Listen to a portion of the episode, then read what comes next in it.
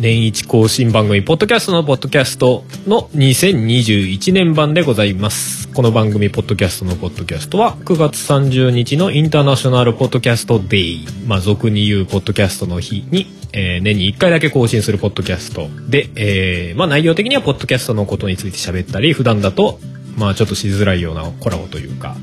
なかなかこう、お呼びしないようなゲストの方とまあ喋ったりとか、まあおすすめ番組を喋ったりとか、まあそういうことを喋るポッドキャスト番組でございます。えー、2016年に始まって今回で、えー、6回目なんですが、6回目にして5周年ということで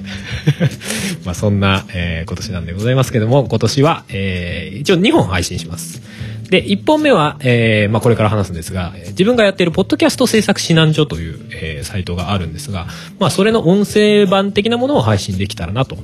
えー、考えております。で、2本目は、えー、EV トイルラジオというポッドキャスト番組の方をゲストに呼んで、まあ未来についてちょっとおしゃべりしたいなという感じを考えております。ぜひどちらもお聞きいただけたらなと思うんですが、えー、こちらの1本目では、えー、先ほどお伝えしたポッドキャスト制作指南所の、えー、音声版をやっていけたらなと思うんですが、まあ、えっ、と、自分一人で喋るのも、まあ、あれだなということで、あれだなというか、単純にあの、一人喋りがしんどいっていうのもありまして、今回実は、えー、ゲストの方をお呼びしております。えー、今回のお相手は、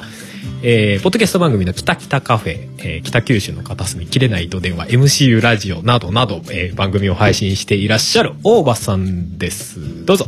はいどうも大場でございます。はいよろしくお願いいたします。えー、とゲストをなんかさらっとお呼びしていますけども実は、えー、番組として絡むのは初めてみたいですね。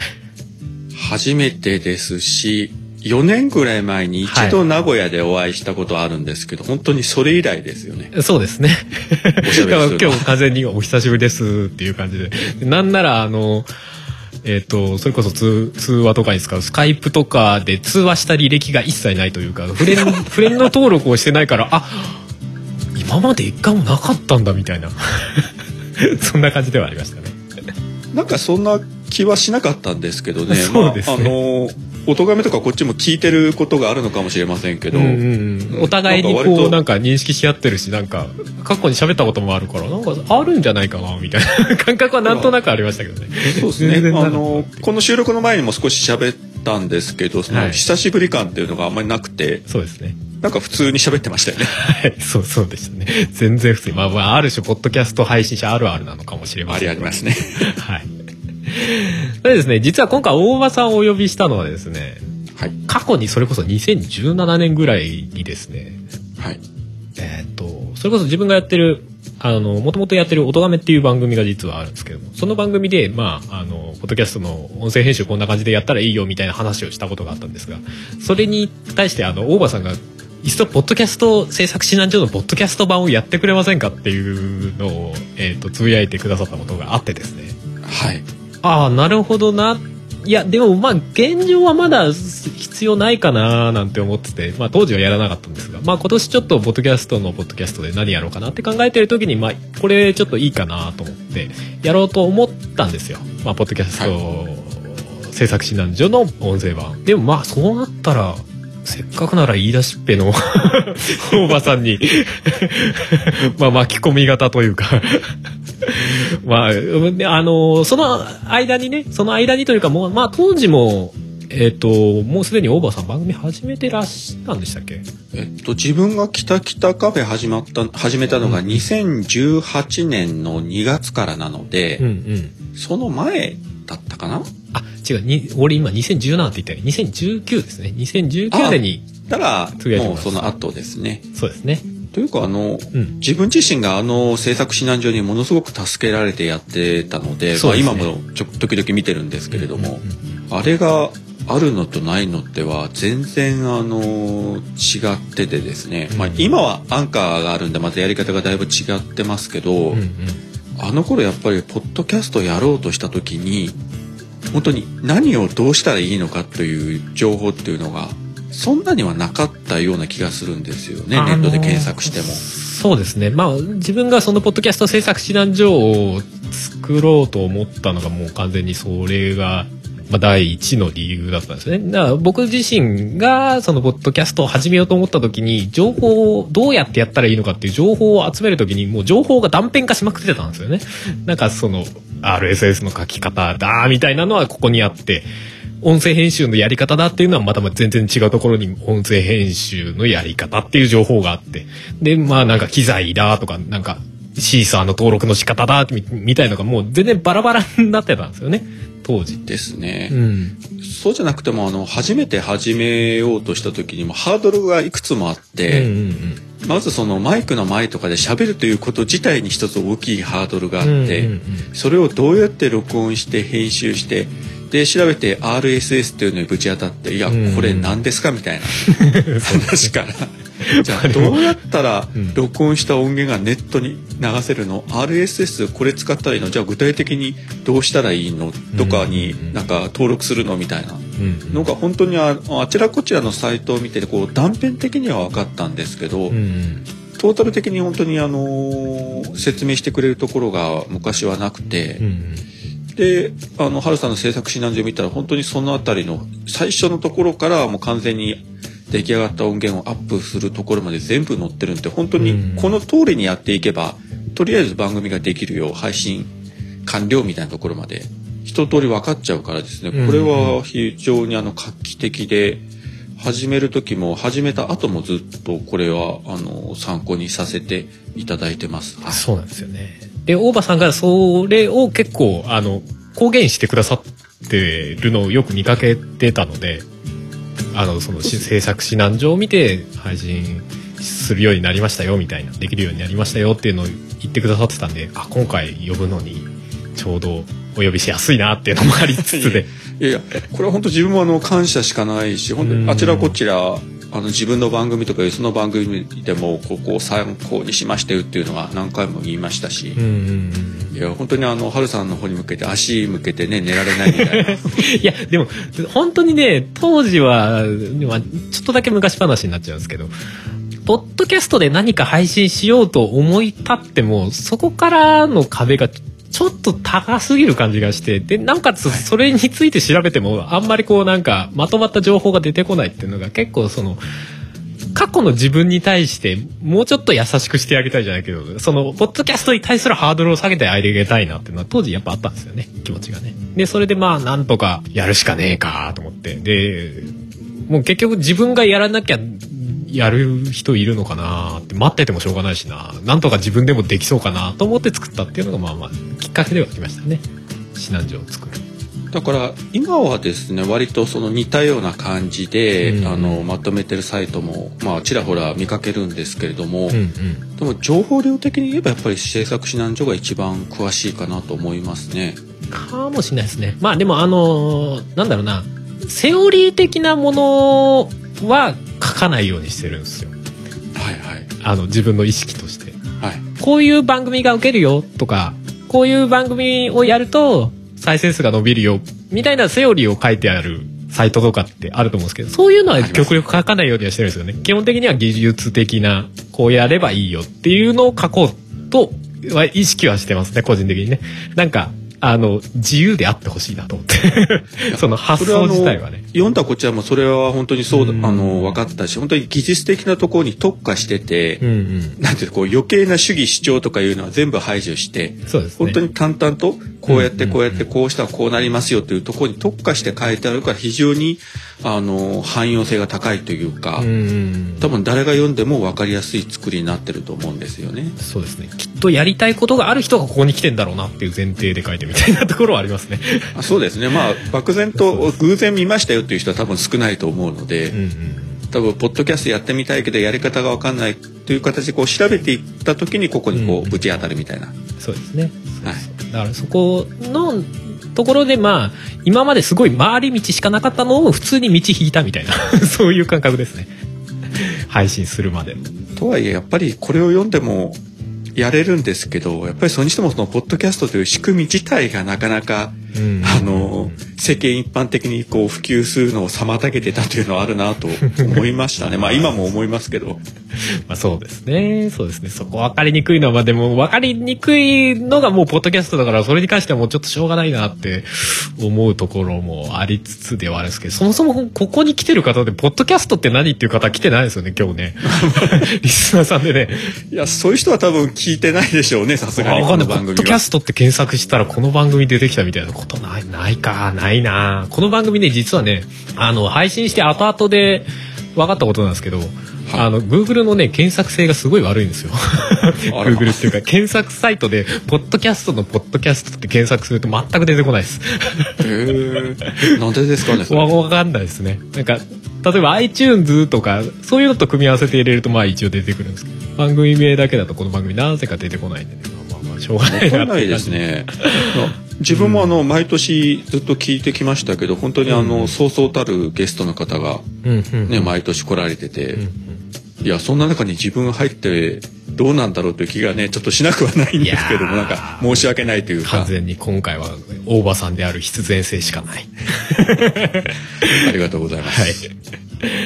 そうですねまあじゃあ軽くそのポッドキャストって何ぞっていうのだけ軽くだけ言っておくとまあめちゃくちゃ要約すると音声メディアですですね。はい。めちゃくちゃ要約しました。いや、多分、うるさ型はちょっとなんか、えー、その要約の仕方どうなのみたいな、あるかもしれないですけど。まあでも簡単に言うと、その、耳しか使わない音声メディアなんで、あの、ながら聞きがね、強みの、はい、まあ、で、なおかつ、あの、生放送じゃない、あの、要は生配信で、こう、喋って、やり取りしてっていうタイプではなくて、あの、完全に、まあ、累積型といいますか、ある種 YouTube とかと同じような、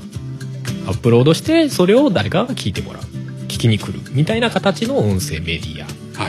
かなと、はい、まあポッドキャストだと微妙にねそこがプッシュプッシュ型というか更新されたら自動的にこうダウンロードされますよみたいなところもあるんですけど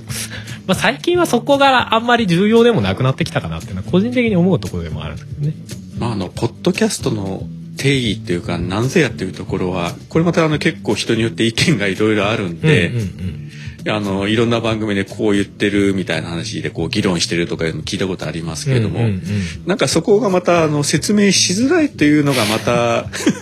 ポッドキャストの普及に 壁を作ってるのかと。そうですね。まあでもざっくりや音声メディアです。であの俗に言うネットラジオみたいなものです。まあねネットラジオとまあニアイコールでいいのかなという気はするんですけどね。多分ポッドキャストということを全く知らない人に対してはネットラジオという言い方が多分一番伝わりやすい気はしますよね。イメージとして、ね、イメージとして。あくまでイメージとしては。うんそう。ポッドキャストっていや音声だけじゃなくてあの動画のポッドキャストもあるんやでとか言われてもいや知ってるけどもっていう。知ってるけどもまあ主流じゃないよねっていうことで音声メディアで許してくださいっていう感じの説明になっちゃうんですけどねポッドキャストって言い出したらじゃあ YouTube との違いは何ですかみたいなことを言わないといけないってもうもう大変なことになりそうなんでそこは。型で自動的に向こうから降りてダウンロードされるとか？まああるけどみたいな YouTube でよくないっていう 感じではありますもんね。さらっと言った方がいいですね。そうですね。で、えっ、ー、と、まあ、最近とも限らず、昔から結構個人でやってる方が結構、まあ、多いメディアでもあるんですが、まあ、はい、でも、直近で言うと結構有名人さんとかタレントさんとか、まあ、企業さんとか、そういうものがね、あの、やってることも多くなってきた、まあ、メディアなのかなと。まあ、ここから先がどうなるのかは、俺は別に希望的観測を言うわけじゃないんで、どうなるのかは分かりませんけども。まあ、盛り上がってたら、いいよねとは普通に思いますけどね。まあ、どんなこうジャンルでもこうだんだんメジャー化していくとか有名人が入ってくることに対して抵抗感を覚える方が一定数いらっしゃるようなんですけれどもまあでもねあもうアメリカとかに比べたら日本はまだまだポッドキャストってメジャーじゃないんで、うんうん、もうちょっと世間一般に周知するためにもね、有名な方がどんどん入ってきてもいいんじゃないかなと思いますけどね。あと聞く聞かないはまあ別にして。そうですね。まあ幅が広くなるってそういうことですもんね。基本的に。で我々なんかはもう特にあくまで個人でやってるし誰かに忖度する必要もなければスポンサーがついてるわけでもないんで、うんうん、何言っても自由にできるっていうのがやっぱりポッドキャストの魅力ですし、うんうん、まあそれがなくならなければいいんじゃないかなと思いますけどね。思いますけどね。まあ、せっかくならやるならそのポッドキャストっていうものの魅力が生かされるような形になっていけばなんかちゃんと根付いていくのかなって思わなくもないですけどね。まあ、ですね。はいはい。ちなみにちょっと話それちゃうかもしれないですけど、はい、オーバーさんはポッドキャスト聞き始めるきっかけって何でした？えー、っと話せば長いことながらえっとまあかいつまんで言うとですね、うん、あのえー、っとですね2013年からですね、はいはい、あの福岡県の直方市というちっこい田舎町で直方映画祭という、まあ、あの映画のイベントを年に1回行うようになって、まあ、そこのスタッフ自分やってるんですけれども、うんえっと、2年目の年にあの白石浩二監督の「怖すぎ」シリーズというのを特集上映やって監督にも来てもらってこうトークショーをやろうというイベントがあって、うんうん、で自分それまで全くその白石監督のこととかまあ、怖すぎシリーズってホラーなんですけど、ホラー作品苦手で見てなかったんで、うんうん、調べなくちゃいけないということで、ネットで検索していった時に、その怖すぎシリーズとか白石監督のことを取り上げてるなんかポッドキャストというなんか番組があるぞということをたまたま知ってでそれでその取り上げた番組いくつか聞いたのがあのボンクラ映画館とかペガの屋根裏部屋とかで。で多分やっぱり最初にはまったのがペガの屋根裏部屋だったんですね。だからこれが2014年だから7年ぐらい前か。でそこからあのそのペガネ屋根裏部屋の中で取り上げてる他の番組とかもこういろいろ聞き始めて、うん、うん、あの徳間さんの「なんであの時」放送局とか、はいはいはい。はい、笹山さんの「あの今妻」とか、うんうん、その辺りをどんどんどんどんこう聞き始めてどんどん広がっていったみたいな感じで、まあ、しばらくリスナーだったんですけれどもまあちょっとしたきっかけで2000、えー、2018年の2月から「きたきたカフェ」という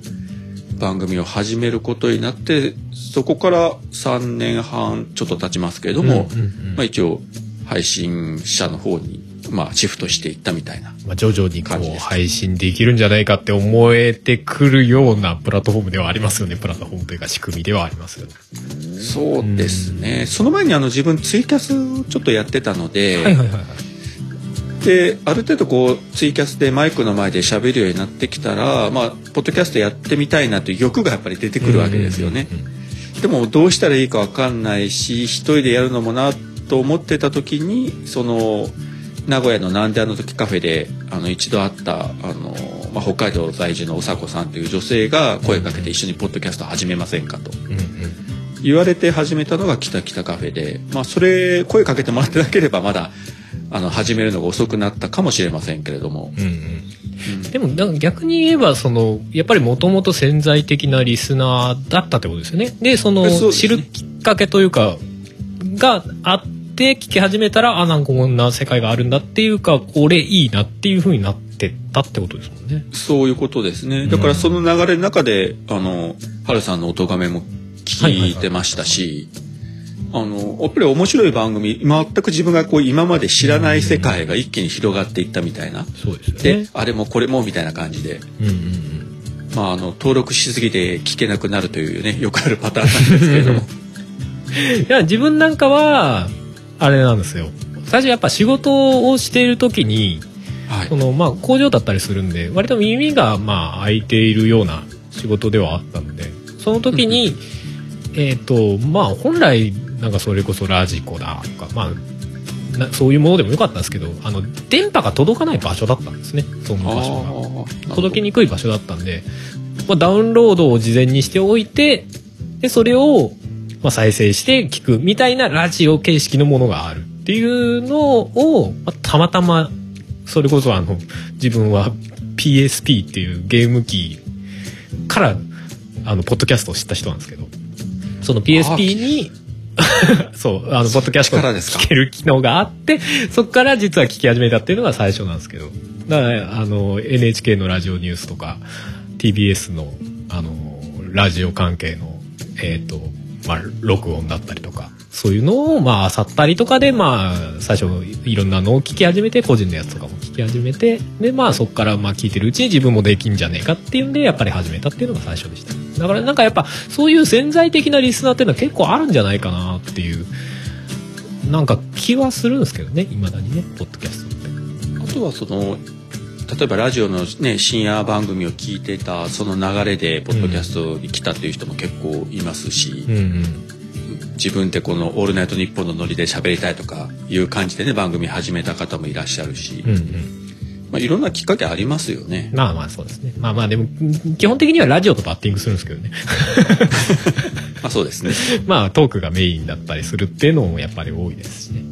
ん、でも海外ではもっと注目されてるんですよね。日本よりかはまあ、なんか非常に当たり前な世界のようで、うん、普通にみんなポッドキャストやってポッドキャストを聞いてるみたいな。我々がテレビ聞あのテレビを見てラジオを聞くように普通にみんなポッドキャストも聞いているみたいな。なんかそんなイメージですよね。まあ、ツイッターよりもポッドキャストかなみたいな。知ら知らないですよ。今適当に言いましたけど。でもそんぐらい身近なそのプラットフォームとして認識されてるんだなっていう感じはしますよね。最近はそのアメリカのハリウッドの映画とか、ね、テレビ番組とかでも普通にポッドキャストがあの当たり前のようにこう出てくるのをこっち見てて。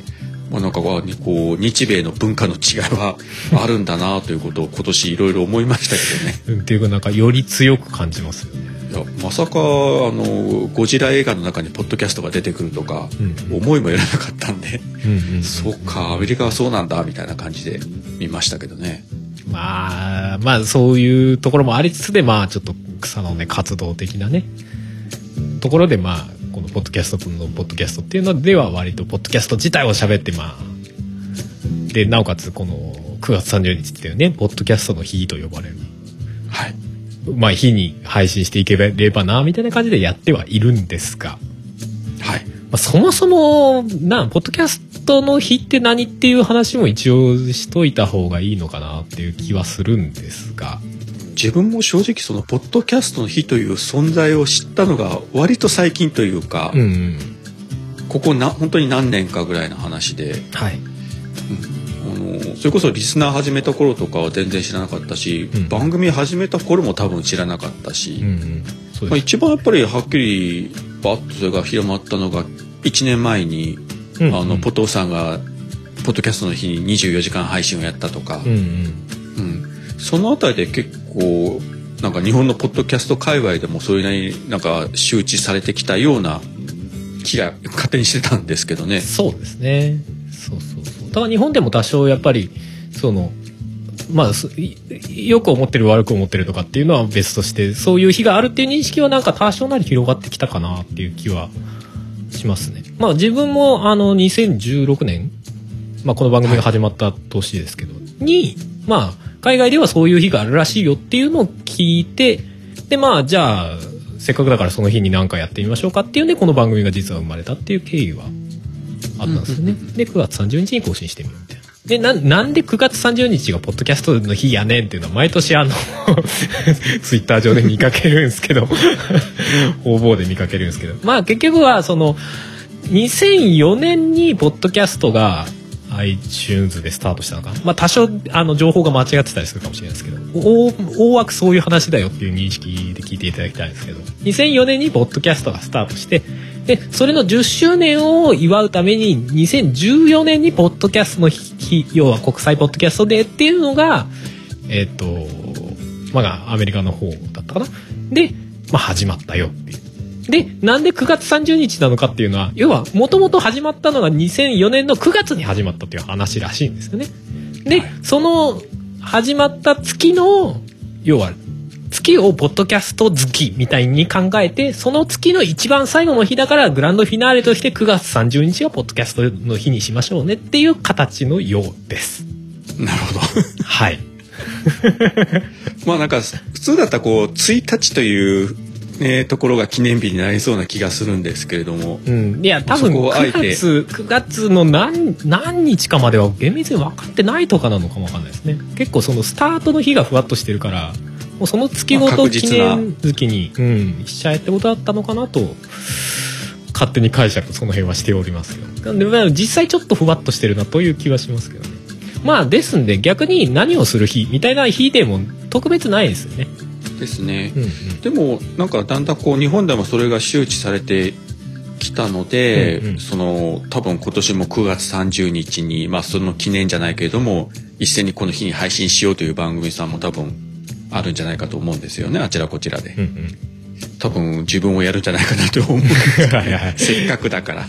そうですね。出しちゃおうかなみたいな感じ。自分がやった年はほぼなかったですからね。何もなかったですけど、ね、だからもう完全に草の根的な活動で9月30日はポッドキャストの日らしいですよっていう情報だけまた例によってあの自分の場合ね発信してたっていう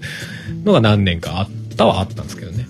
うんうん、あの自分と桃園のおっさんと島次郎さんでやってる「切れてる糸電話」という番組があるんですけど、うんうん、これはあの毎週木曜日の21時配信で、えー、偶然なことにその9月30日が今年は木曜日が来ましたんで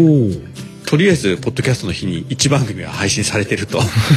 いいじゃないですか。狙ったわけじゃないですけれども、うんうん、だからあともう一つぐらいやれるかなとか勝手に考えてるんですけどね、うん、今。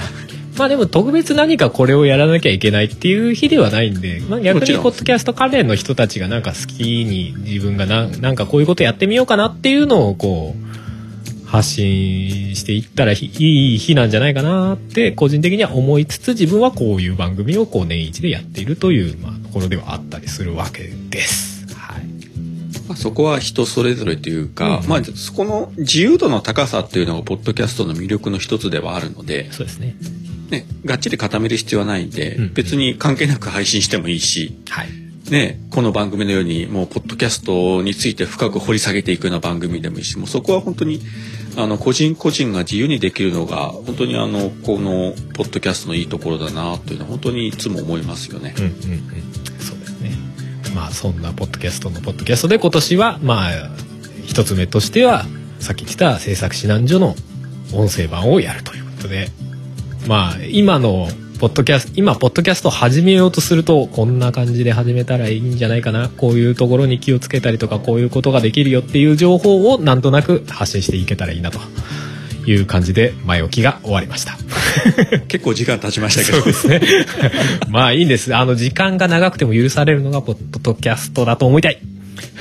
まあ長い番組ありますからね。毎週毎週2時間以上とかいうのもあるし、うん、まあ、正直やっぱ YouTube だともうちょっとなんか短くまとめなきゃいけないかなという感じはありますけどまあポッドキャストだったらまあ流れ着とかするのをある程度前提にして考えてたりするんで。まあそこはいいかなというですね。はい。気がしております。でもともとのそのポッドキャスト制作指南所ではですね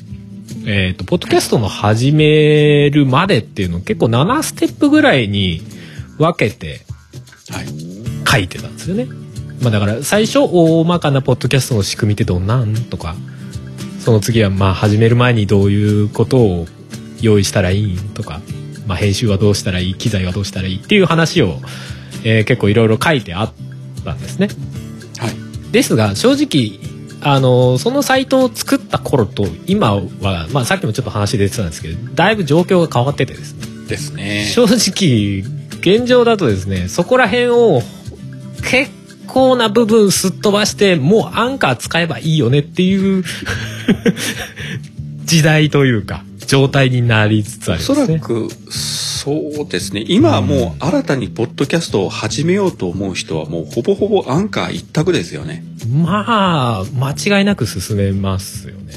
むしろ使わない理由ってなんかいやその今からスタートするんであれば使わない理由があんまり考えられない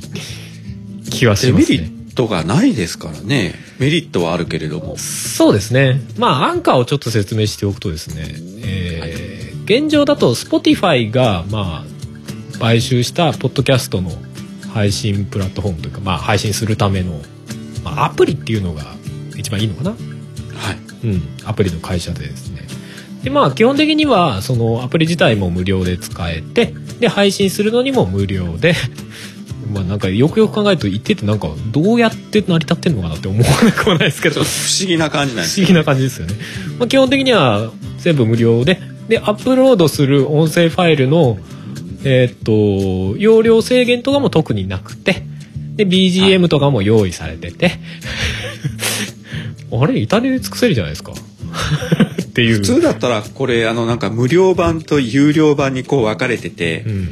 有料版買ったら BGM がつけられますよとか、はいはい、ね、そこの差がつくんでしょうけど、このアプリはそこ全く何もなく全部無料で100%使えますよという。そうですね。まあ多分最初はなんかそのスタートダッシュみたいなそのユーザーを稼ぐためにそういう仕組みだったのかなって気がするんですけど多分現状だと Spotify が買収して Spotify 自体がポッドキャストの、まあ、プラットフォームっていうかポッドキャストを聴けるサービスとして Spotify がやり始めてるんですね。ですね。なので多分 Spotify で稼いだお金でえー、アンカーが成り立ってるのかなっていうのがまあ現状だったりはしますけどねだから Spotify のユーザーがポッドキャストによって増えて Spotify が潤うみたいなうんうん。ことにはなってるんだろうなと思うんですけど。まあ現状そのちゃんとえー、ポッドキャストにポッドキャスト音声配信をやるためのまあプラットフォームとしてしっかりしたものが、まあ、今出てきていると。で、まあ、昔は日本語化もされてなくて、そのアプリ開いたら全部英語みたいな 感じだったのが、今もうちゃんと日本語にも対応されてるという状態なので、使わない理由がない。あとは、うん、そうですね、あの、結構もう直感的に使えるというか、うんうんうん、もちろんこう説明してあるサイトもたくさんあるんですけれどもそれ見てなくても大体こう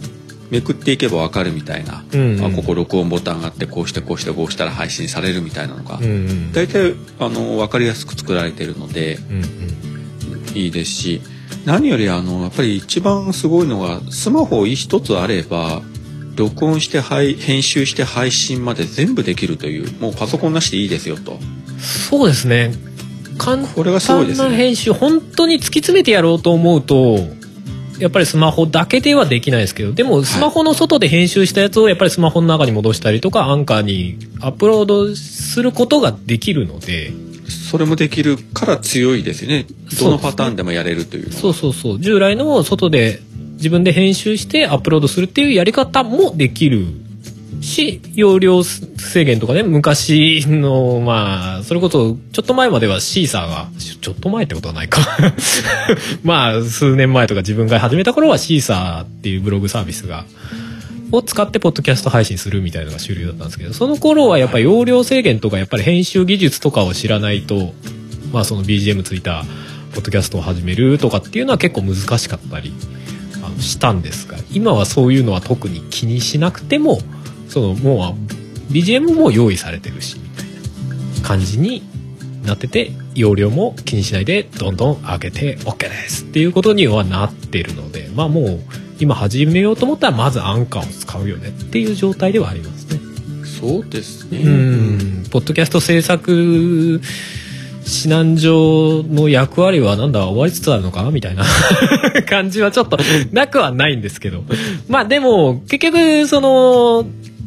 BGM も用意された BGM 以外のものをその喋りの後ろに重ねて曲を流そうとしたりするとやっぱり自分で編集しなきゃいけないような仕組みではあるので。だからあの初心者の入り口としてはもう非常にいい、あのアプリなので、そうですね。ね、Android でも iPhone でもいいですけど、スマホ1個で収録して BGM つけて、で多分あの数こなして慣れていくとだんだんやっぱり自分でもうワンランク上を目指そうとなってくるとじゃあ別個あの、まあ、パソコンで音声編集してそれをアンカー経由でアップしようという形に多分みんななっていくと思うので、だからその意味ではあの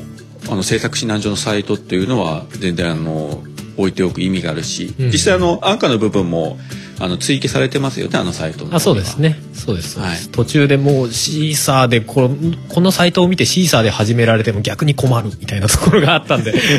アンカーを使ってくれみたいな 感じでは正直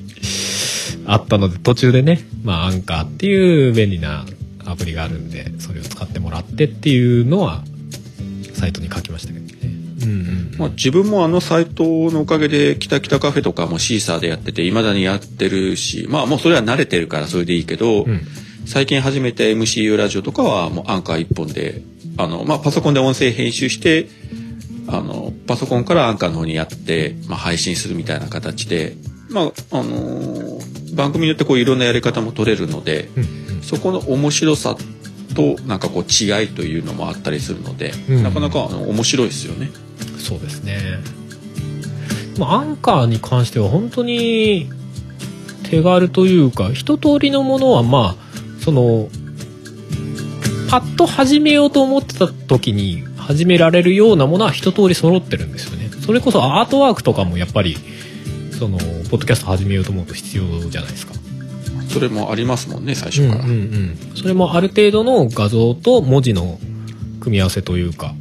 で、まあ、アートワークを簡単に作れるようにもなってますよっていうことにはなってるんですよね。あれもそのシーサーでやる時とかはあのアートワークあの大きさがなんか決まっててこのサイズでみたいな指定があって、うん、うん、それ以上大きいのしたらなんか弾かれるかエラーになるみたいな感じだったんですけど、アンカーも最初からそれに合ったやつがもう用意されてるんで。そうですね。自分もそれ使いましたけど、そしたらもう何も悩むことなく。そうですね。昔だと iTunes に登録すんのに、な、なんかよくわかんないけど登録されない。いつまで待っても登録されないみたいなことがね、ありましたから。まあそういうのもないっていうのもアンカー強いですね。だからそのアートワークを用意して、音声をその、まあアプリ上で簡単に録音ボタンみたいなのがあってそこで録音してそれに BGM をつけてみたいなのが簡単にできるんですけども。それをそしてアンカーからアップすると、うん、各そのアップル Spotify とか、いろんなサイトに一斉に流れていくので、うんうん、どんなアプリでも聞くことができるという。そうですね。これもまたすごい強みどこで配信しますだったりとかあのこの辺のサイトっていうかもういろんなところで配信しますけどいいっすか？みたいな感じで聞かれるんですよね。確か。ありますね。うんうん。なんか、あまりよくわからないようなところもあるけど、どうぞどうぞみたいな。ね。まあ、ポッドキャスト聞くプラットフォーム、まあ、大手は一通りみたいな。ちょっと前だと今わかんないですけど、自分がやった頃になかったのは、アマゾンミュージックのポッドキャスト。あはいはい。あそことかは自動でされてなかったような気がしますけど、まあ、そんぐらいですよね。あとはねもうその大きいアップルとスポティファイが当然あったと、グーグルポッドキャストもあったし、ね、うん、大体もうアンカーで配信してていやリスナーの方から「いや聞けません」とか言われることはまあないと思うので。そうですね、うんうん、いやあの話ずれるんですけどその、ええ、自分が初めてポッドキャストを聞くようになった時当時まだあのアンドロイドのあのスマホを使っててでもどのアプリかもアプリの名称も忘れちゃいましたけれどもその当時ってあのアンドロイドもあのポッドキャストのアプリが何種類もあったけど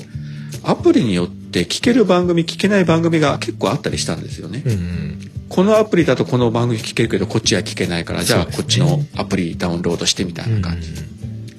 そういうのがあったけど、まあ、今はあのそういうのがなくなって、うん、本当にあのどれでも聞けるというかあるいはどうしてもとあれば複数のあの、あれを使って、まあ、アップルで聞いてもいいし、スポティファイで聞いてもいいし、グーグルで聞いてもいいし、みたいなね。あと、オーバーキャストとか、いろいろ細かいのもあるからですね。あと、まあ、海外でのみのサイあの、アプリみたいなやつもあるし、うんうん、そういうのにあらかたアンカーは対応してくれてるので、その意味でももうメリットしかないような。そうですね。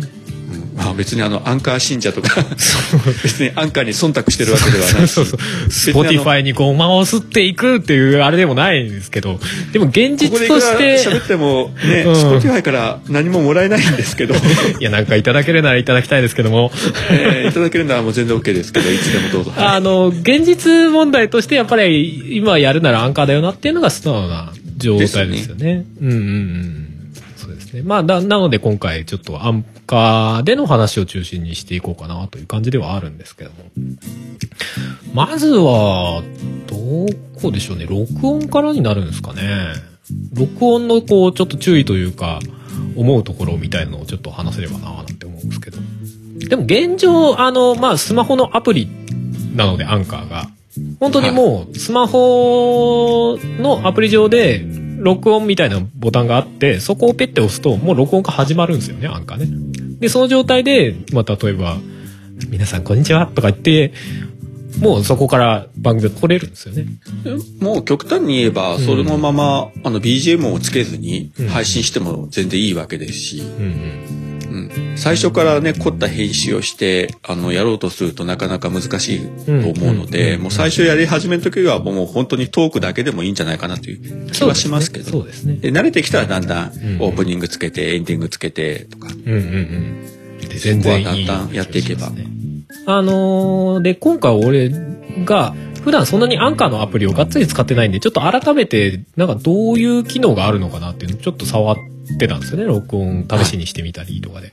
であのーできることは録音しながらフラグがつけれるんですよねアンカーのアプリ。はいはいはいフラグって何？ってなるじゃないですか。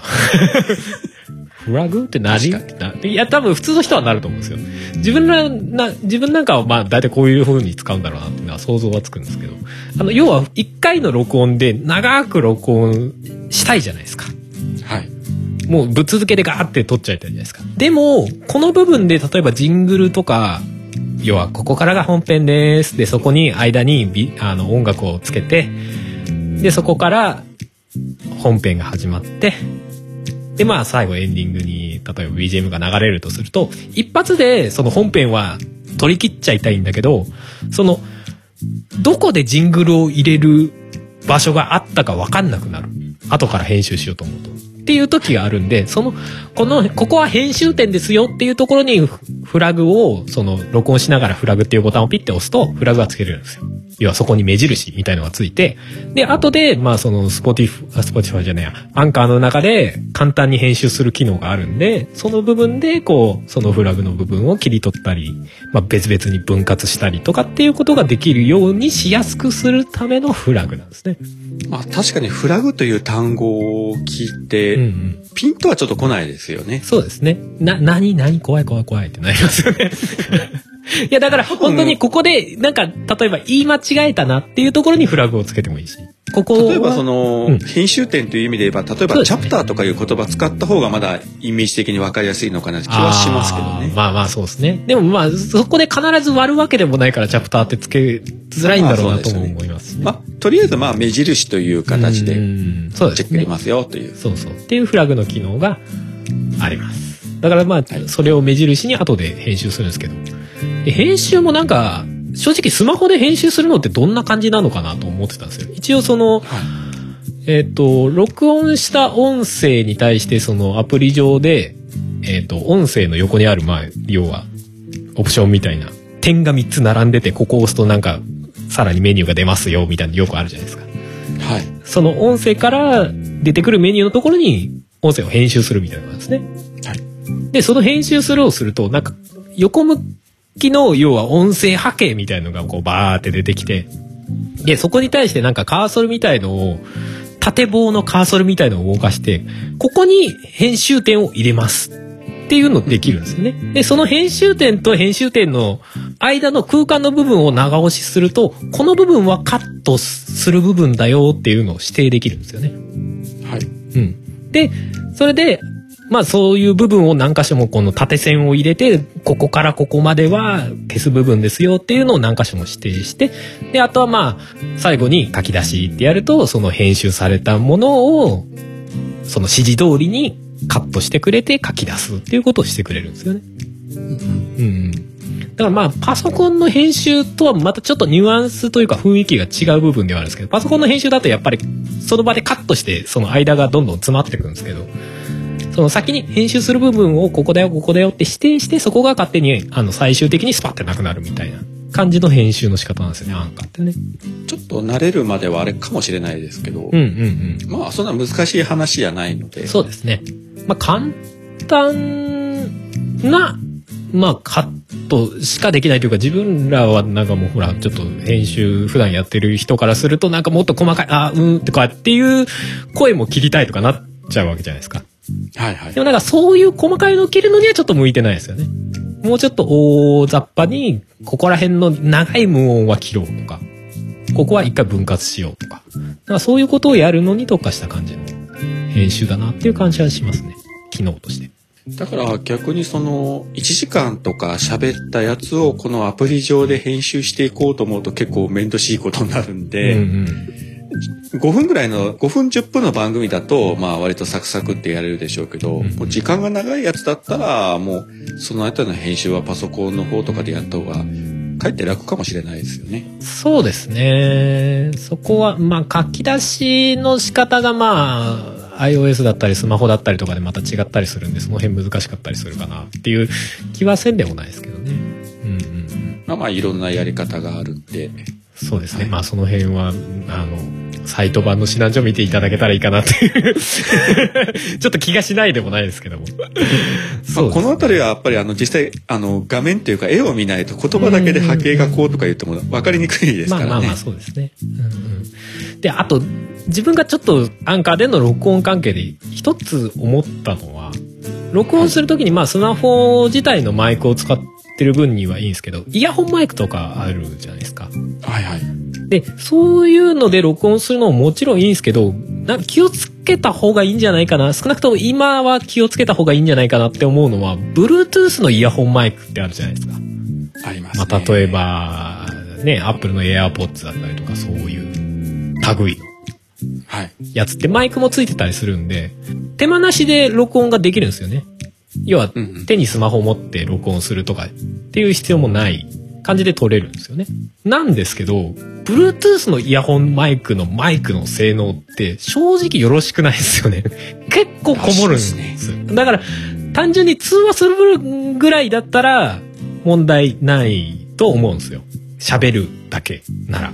はい。ただまあ、ポッドキャストはどうしても番組の体になるんで、その番組の体として聞く方でずっとやっぱりその音質で聞いてるとだんだんしんどくなってくるなっていうのは正直あるぐらいの音質だと思うんですよね。なので、あんまり Bluetooth のイヤホンマイクを使って録音しはやめた方がいいんじゃないかなってのは個人的に思うところですね。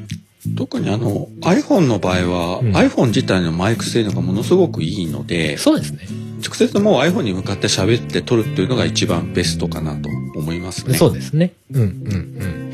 大体 iPhone は多分下側のマイク。まあ iPhone で実はマイク3つぐらいついてるはずなんですけど。まあ大体下側っていうか。そう、大体はその通話で使う下側のマイクですね。から音あとはもう別売りでそのライトニングにカチャッとはめ込む外付けマイク、うん、iPhone 用のマイクっていうのもあるんで、そうですね、まあそれを使うとより一層いいみたいな。そういうやつでもいい。感じはありますね。そうそう。で、手で持ってるとちょっとやっぱりゴソゴソいったりする音が入っちゃうし、腕疲れるんで、なんかその、まあ100均とかでも何でもいいですし、そのスマホ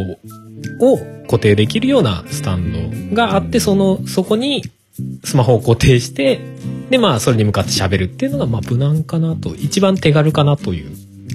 気はします、ね、あそれもなければもうテーブルの上に普通に置いてそれに向かって喋るっていうのでも全然いいかなと、うんうんうん、もちろんもちろん。それでも全然大丈夫手で長時間持つのはやっぱきついですからね。うんうんうんうん。あとそうですね。さっき Bluetooth のイヤホンマイクっていう話もあったんですけど基本あのー、普通の有線のイヤホンマイクもあるじゃないですか。はい。線で繋がってて、間にこうマイクがくっついてるようなタイプのややつもあると思うんですけど、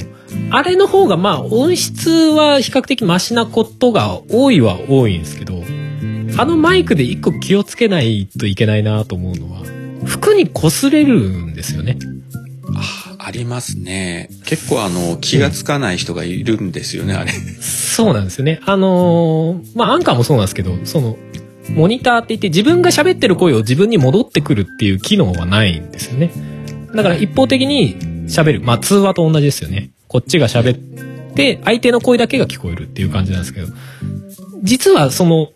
イヤホンマイクのマイクが結構服に擦れてることが多いんですよね。要は首からぶら下がってるんで。で、それが結構不快なシャリシャリする音が あります、あります。ずっと入ることが多いんですよ。で、やっぱり人間喋ってると微妙に動くんで、その微妙な動きに対して、そのマイクと服が擦れて、シャリシャリシャリシャリシャリシャリっていうのがずっと入るんで、あれは気をつけて、だから、そのマイクを服と擦れないように軽く持って喋るか、持ってるのがめんどくさければ、その、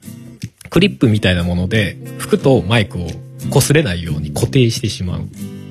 のがいいかなと。うん。うん、あの話ちょっとずれますけど以前、うん、あのズーム使ったあのオンライン飲み会っていうのに参加した時に、うんうん、やっぱその手のやつを使ってる人がいたんですけど、うんうん、やっぱりあの飲んで酔ってくるとどうしてもあの体の動きが激しくなってきて、手を振り回したりしたり。とそれがやっぱりこれでガリガリジャリでずっとしてた人がいて。もう本人は酔っ払って分かんないんだろうけど、あの、聞いてるこっちは、おいおいと思ったっていうのがありましたね。あれは自分が気づかないからなおさら結構難しい話ではそうですよね。するんですよね。まああのー、まあつ、普段のね、通話ぐらいだったらまあいいのかなっていう気はするんですけど、ちょっと番組に、の定にするとちょっと厳しいかなっていうラインではあるかなって気がしますね。まあ、できればイヤホンマイクは使わない方がいいっていうぐらいにした方がいいかもしれないですね。そうですね。録音側でイヤホンマイクを使うのは、あんまりおすすめはしないかなという気はしますね。そうですね。まあ、録音はそんなもんですかね。あ、でもあと、その通話の録音っていうのはありますよね。そこはちょっとアンカーが難しいところではあるんですよね。ああ、そうですね。うん。そこに関しては、ちょっとやっぱりパソコン使ったりするのが無難かなという気は。なんか前にアンカーで、そのアンカー同士だったらなんか通話しながら録音できるみたいな機能があったような気がするんですが、なんか今見た一回だけ使ったことありますね、自分それ。まだあるんですかね、あれね。あどう最近もうそのアプリ自体で録音してないからわかんないですけど。そうですね。まあ前は、前はそんな機能があって今もちょっとあるのか、厳密に自分は分かってないというか、と、そのアンカー使ってる友達がいないみたいな 状態にはなってるんですけど。だから、自分が今見た感じでは、表示はなかったんで、まだその機能があるのかな？あの、以前あの、夜の有力を配信されてるゆいまるさんが、あちらも iPhone でアンカープレイなんで、あの、試してみませんかという声をかけていただいて、二人でやってみたことがあるんですよ。で、それは結構ね、あの、直接その iPhone に向かって喋ったけど、音質もよく録音できましたね。あ、綺麗だと思って。そうですね。その機能がまだ残ってるんであれば、ちょっとその辺は詳しい人に聞いてみたいところではあるんですけど、アンカーの使い手が、このリスナーの方にいらっしゃったらちょっと教えていただきたいんですけど。そうですね。まあでもそれを使うか、まあそれがもうなくなってしまっているんであれば、まあ、その通話録音に関しては、難しいですね。スカイプならスカイプで録音とかはできるので、だからスカイプの録音ないし、あの、通話アプリのズームですね。ズームとかで、その、喋った内容を録音みたいな機能がもともとあるんで、それで録音してもらったものをアンカーに入れるみたいな形にはなりそうですね、無難なものは。だから、まあ、個人的には、アンカーアプリで直接録音するのはやっぱり一人喋りに特化した方がいいのかなと。で、二人とか三人でやるときには、まあ別に録音して、それをアンカー経由で配信しますという感じにした方が多分使い勝手がいいんじゃないかなと。そうですよね。まあ、アンカーの、その、通話録音の機能は相手もアンカー入れてないと確かダメですもんね。そうです、そうです。元の機能としては。うん。あ、もう現実的じゃないですもんね。うん。ただやっぱそのアンカーが優秀なのは、その外部で録音した音源を取り込むことができるっていうのが非常にいいわけで。そうですね。うん。そこは何とでもできるからですね。そう。で、なおかつ、そのアンカーって、あの、パソコンのブラウザからとかでもいけるんですよね。あ、いけます、いけます。アンカーを開くともう、配信者用の画面、要は、このファイルをどうやって配信しますかみたいな画面があるんで、そこにもう、例えば、パソコンでスカイプでズームで録音したとかスカイプで録音したみたいな音声をそのままそこのアンカーのところにアップロードすればもうそれが要は番組のコンテンツの一部にできるみたいな、はい、そういうことにはなってるんですよね。うん、実際自分も番組をその形でやってるのであの MCU ラジオとか北九州の片隅もやってるんですけども、うんうん、そういうものをパソコンからでも本当にちょんちょんで簡単にできるんで、うんうん。うん、本当にあの楽ですね。楽ですよね。楽だし汎用性が結構あるんで使いやすいですよね、うん、あとはアンカーでできることといえば BGM をつけられるかな、はい、うんうん。うん BGM はですねさっきあの、自分が事前に調べたところだと、大体ジャンルが10個ぐらいあって、まあ、その、穏やかとか。ありますね。元気とかエレクトロとかロック。ロックはないか。まあでもそういう大まかな雰囲気を示すジャンルが10種類ぐらいあって、その中で曲が10曲ぐらいあるのかな。だから全部で100曲ぐらいの中から選べる感じですね。で、それを、まああの、録音した喋りの音声ファイルの、まあ、さっき編集とかするようなその点が3つ並んだようなねボタンをペッて押すとその中に BGM をつけるみたいなメニューが出てくるんですよね。はい、でそれを押すとその BGM の一覧が出てきてだからその音声ファイルに対して BGM をつけるっていう形になってるんですよね。で、それを BGM をつけるってやると、勝手にその喋った音声の前後はちょっとラジオっぽい感じですよね。ちょっと音量が大きくて、で、音量がし、BGM の音量が絞られたところに、その録音した声の喋りが入ってくるっていう、あの、それっぽいっていう BGM の付け方を勝手にやってくれる。あのあたりやっぱり考えた人はさすがだなと思いますよね。あれはすごいですね。なんかかゆいとこに手が届くじゃないけど、うんうん、なかなかねあれを手動でやろうとしたらちょっと面倒いじゃ面倒いんですけども、うんうん、自動でやってくれるので。そうですね。でそれをその元の音声ファイルとは別のファイルとして書き出してくれるんですよね。アプリの方で、はいはい、でまあその音声ファイルをまあこういう順番でまあ並べてくださいねというかパズルみたいな感じで例えばオープニングの音声と音声に BGM を合わせたファイルと、えー、エンディングの音声に BGM を合わせたファイルをこういう順番で、えー、番組として構成しますっていうのをそのアプリ上で指定するとその順番通りの番組を勝手に作ってくれるみたいな感覚ですね。はい。うんうんうん。なので、まあその中から選んでっていう感じですね。でも BGM で少しなんかこうだったらいいなみたいなところがあるとすれば、なんか BGM は自分でその追加することできないんですよね。そうでしたね。だから結構種類があるから、まあ大体そこで間に合うとは思うんですけれども。そうですね。まあ、中には自分であのそれこそね作曲とか演奏してる人が自分で BGM 作ってそれを流したいといった時にこれからではちょっと手が出せないみたいな。そうですね。アンカーの機能上で BGM をつけるっていうのに、まあ、その BGM だけ追加してこれをくっつけたいってやっても、まあ、できないんですよね。それがね。まあ、それをしたいんだったら、まあ、パソコンとか別のアプリで編集ソフトでくっつけるみたいな。するしかないっていうのはなんか若干残念な気もするんですけどねなんかねそこうまいことなかったのかなっていう気がしないでもないですけどまあループする BGM じゃないと成り立たないし機能ではあるんでまあその辺の難しさなんだろうなとは思わなくもないですけど。まあ、それにしても、あの、BGM の数が豊富だし、うん、まあ、さっきの話にあるように、音量も自動的に調整してくれるので、そうですね。そこ本当にあの、オートでやってくれるから、非常にあの、使い勝手がいいですよね、ここは。そうですね。で、結構車両通なね、BGM が最初から結構入ってたりするんで、なんかこれとりあえず後ろに流しときゃそれっぽくなるよね、みたいな、やっぱり BGM が多いんでね。あの辺はすごい手軽で、で、でその、スマホで録音したやつに関しては、録音した後にどの BGM つけるって聞かれるんですよね。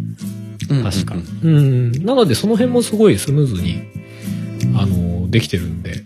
まあ最初からまあ大体この BGM がうちの番組の BGM だよねみたいに決めちゃってもいいし、まあ毎回変え、雰囲気に合わせて変えるでもいいし、その辺はすごいよくできてるなと思いますね。確かにあのバックで BGM が流れてたらなんかそれらしくね、うん、なんかこうラジオ番組っぽいというかそういう風に聞こえますもんね。そうですね。そうそうまあ、若干あの BGM の音量みたいのはそんなにきっちり調整してるわけじゃないから、あの、録音するときにマイクから遠すぎたりすると、BGM うるせえなっていうバランスになってしまう可能性はあるんだろうな、これとは思うんで。そこはちょっと気をつけた方がいいのかもしれないですね、あれね。ただあれってあの、アプリの方で、こちらのあの、声に対してあれ、コンプレッサーかけてませんかね？かけてるんですかねある程度はかけてるかもしれないですね。なんか調整してくれるような気はするんですけどね。いや、きっちり、あの、調べてみたわけじゃないんですけど。うんうんうんうん。でもなんかそういうのもなんかきっちりしていくといいですよね。音量とか、まあその音量音圧問題みたいなのもまああるんですけど。なんか番組によって音量全然違く聞こえるんですけど、みたいな。実際、まあ、実際違うんですけど、まあ、それが結構音量音圧問題みたいな話ではあるんですけど、そういうのもなんかあんまり意識せず解決してくれてるととてもいいなと、個人的には思ったりするんですけどね。そのあたりはあの突っ込み出すとかなりあのディープな話に。もう指南所どころではねみたいなね。まあそれはもう昔からね結構言われてる話ではあった。り、はい、まあまあそれは置いといて。置いときましょう。ええー、まああと BGM ではなくてあとジングルと効果音みたいのも一応アンカー上で音としては付けられる。機能としてはありますね。本当に至れり尽くせりというか。そうですね。まあそのジングルとか交換音に関しては自分で追加することもできるよっていう仕組みにもなってますね。はいはい、だからまあその番組の一番最初に流れるキャッチみたいなね。ジングルみたいなやつとかは自分で作ってもう簡単にペッてくっつけられるみたいなことは簡単にできるようになってるですね。はい、こうやってこう改めてこう機能あの聞くといや本当にすげえなと思いますねアプリは。まあそうですね。まあだんだんこう機能を追加してきての結果なんでしょうけどね。まあでも、あれですね。あの、SE とか入れる機能はさすがにないんで、まあそういうのに関するともう自分で編集で入れるか。そうですね。それを欲しいと思うぐらいの人たちは多分、 Audacity とかで多分やれると思うし、多分あのやる気があると思うので、うんもう別途編集してくださいっていう感じでいいでしょうね。そうですね。がもう、まあミキサーにもその効果音を鳴らすようなポン出し、まあ俗に言われるポン出しっていう、このボタンを押したら効果音が鳴りますみたいのがミキサーにくっついてるみたいなやつもあるんですけど、そういうのを、まあ駆使してこう喋りながらその効果音を入れていくみたいなね。ドン、ガシャーンとか、バシッとかね。そういうのもありだし、まあ極端な話、その、チンベルあるじゃないですか。チーンっていう。はいはい。あれをなんか手元に置いといて話題の転換にチーンって実際に鳴らすとかでもありですしね。あの、スマホのアプリでもありますもんね。ありますあります。のアプリ。うんうん。結構な種類が入ってて。そうですね。確かあの、オルネポの桃屋のおっさんはそれ使ってますよね。うんうんうん。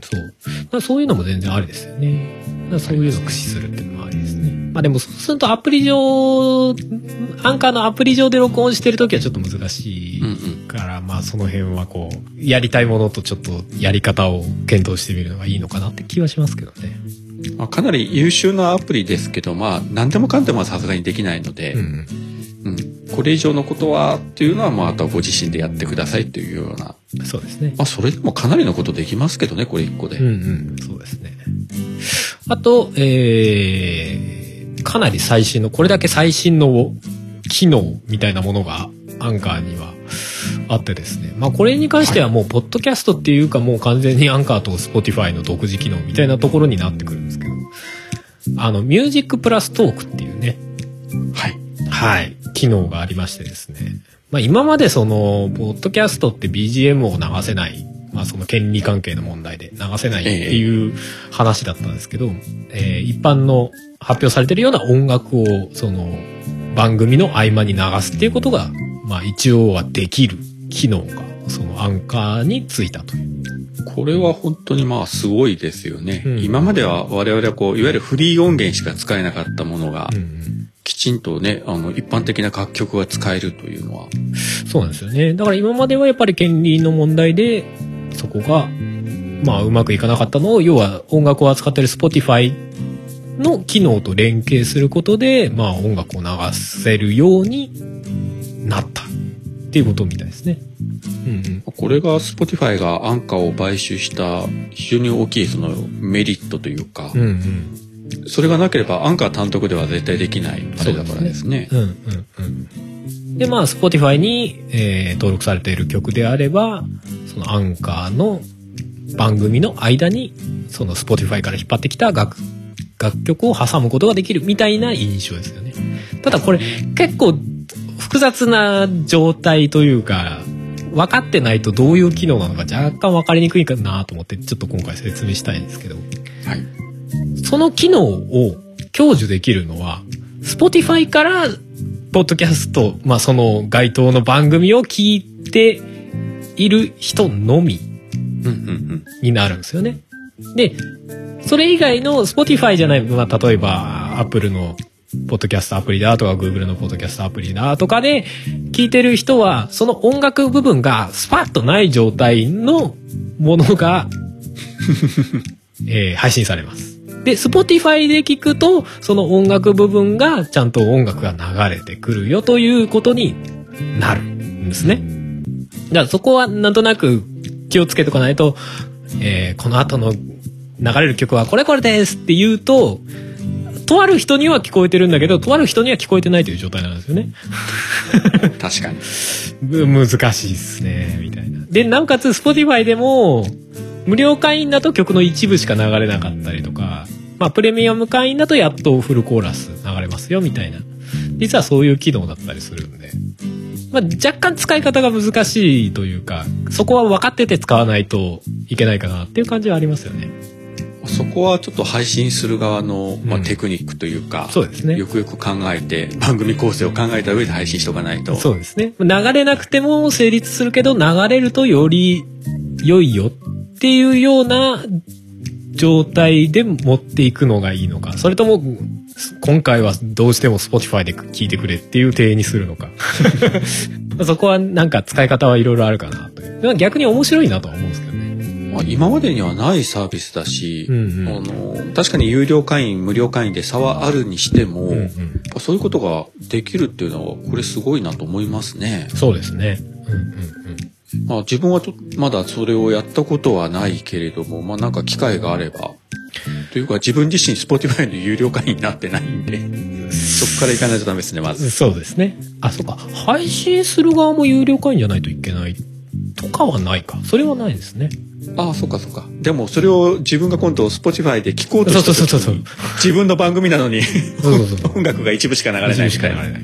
残念それは困ったな。そういうことはやっぱり有料会員になった方がいいのかもしれないですね。かもしれないですね。まあでもその辺はちょっと、まあ、仕組みは分かった上で使った方がいいのかなっていう機能ではありますけども。まあでも、その、曲を流したい部分にとりあえず入れといて、でも流れなくてもいいや、みたいな感じで構成するのは、まあ、面白みとしてはありな気がしますね。Spotify を聴いてる人だ、Spotify で聴いてる人だけがちょっと、まあ、そこで音楽が流れて面白いよねっていうようなテイストぐらいで使うのがいいのかなって気はせんでもないですけどね。うんうん。確かに。そうです。まあ、そんな機能ですね。まあ、自分とかの場合はそこはもう、なんか、自分は音楽やってたりするんで、まあ、自分の曲が流れるんで、まあ、権利的にも問題ないんで、Spotify さんにご厄介にならなくてもいいかな、みたいなところは全然あるんですけど。でも音楽、やっぱりあの、うん、音楽やってる人の強みですよね。自分で、まあまあそうです、ね、あの、曲入れられるっていうのは。そうですね。でも音楽のレビューの番組とか、まあラジオとかって結構相性がいいわけじゃないですか。かそういう番組が、まあ場所は限られたりとか方法は限られるにしても、やれるようになってきたっていうのは、まあかなり大きいですよね。うん、ですね。まあ、もう結構話してきてしまったので、少なくともアンカーのアプリについての、まあ、こういう風にやったらいいよ、こういう風にこういうとこに気をつけたらいいよ、みたいな話はまあこんなとこですかね。あとはまあ、アンカーのアプリ自体で結構こういう風にやってと、えっ、ー、と、番組ができるようになりますよっていうのはアプリ自体の中で結構説明されてたりとかしますんで、まあそこはちょっとそちら側に任せてという形で、まあちょっと補足みたいな話ではあったんですけど。いやもうここまでアンカーをこう説明する番組って多分ないんじゃないですかね。ないないですかね。自分が知る限り聞いたことはないですけど。まあなんかそこは。あと、そうですね、アンカーアプリ、まあ欠点とは言わないけど、ちょっとあれっていうのが、はい、あの、配信する側に特化しているので、うん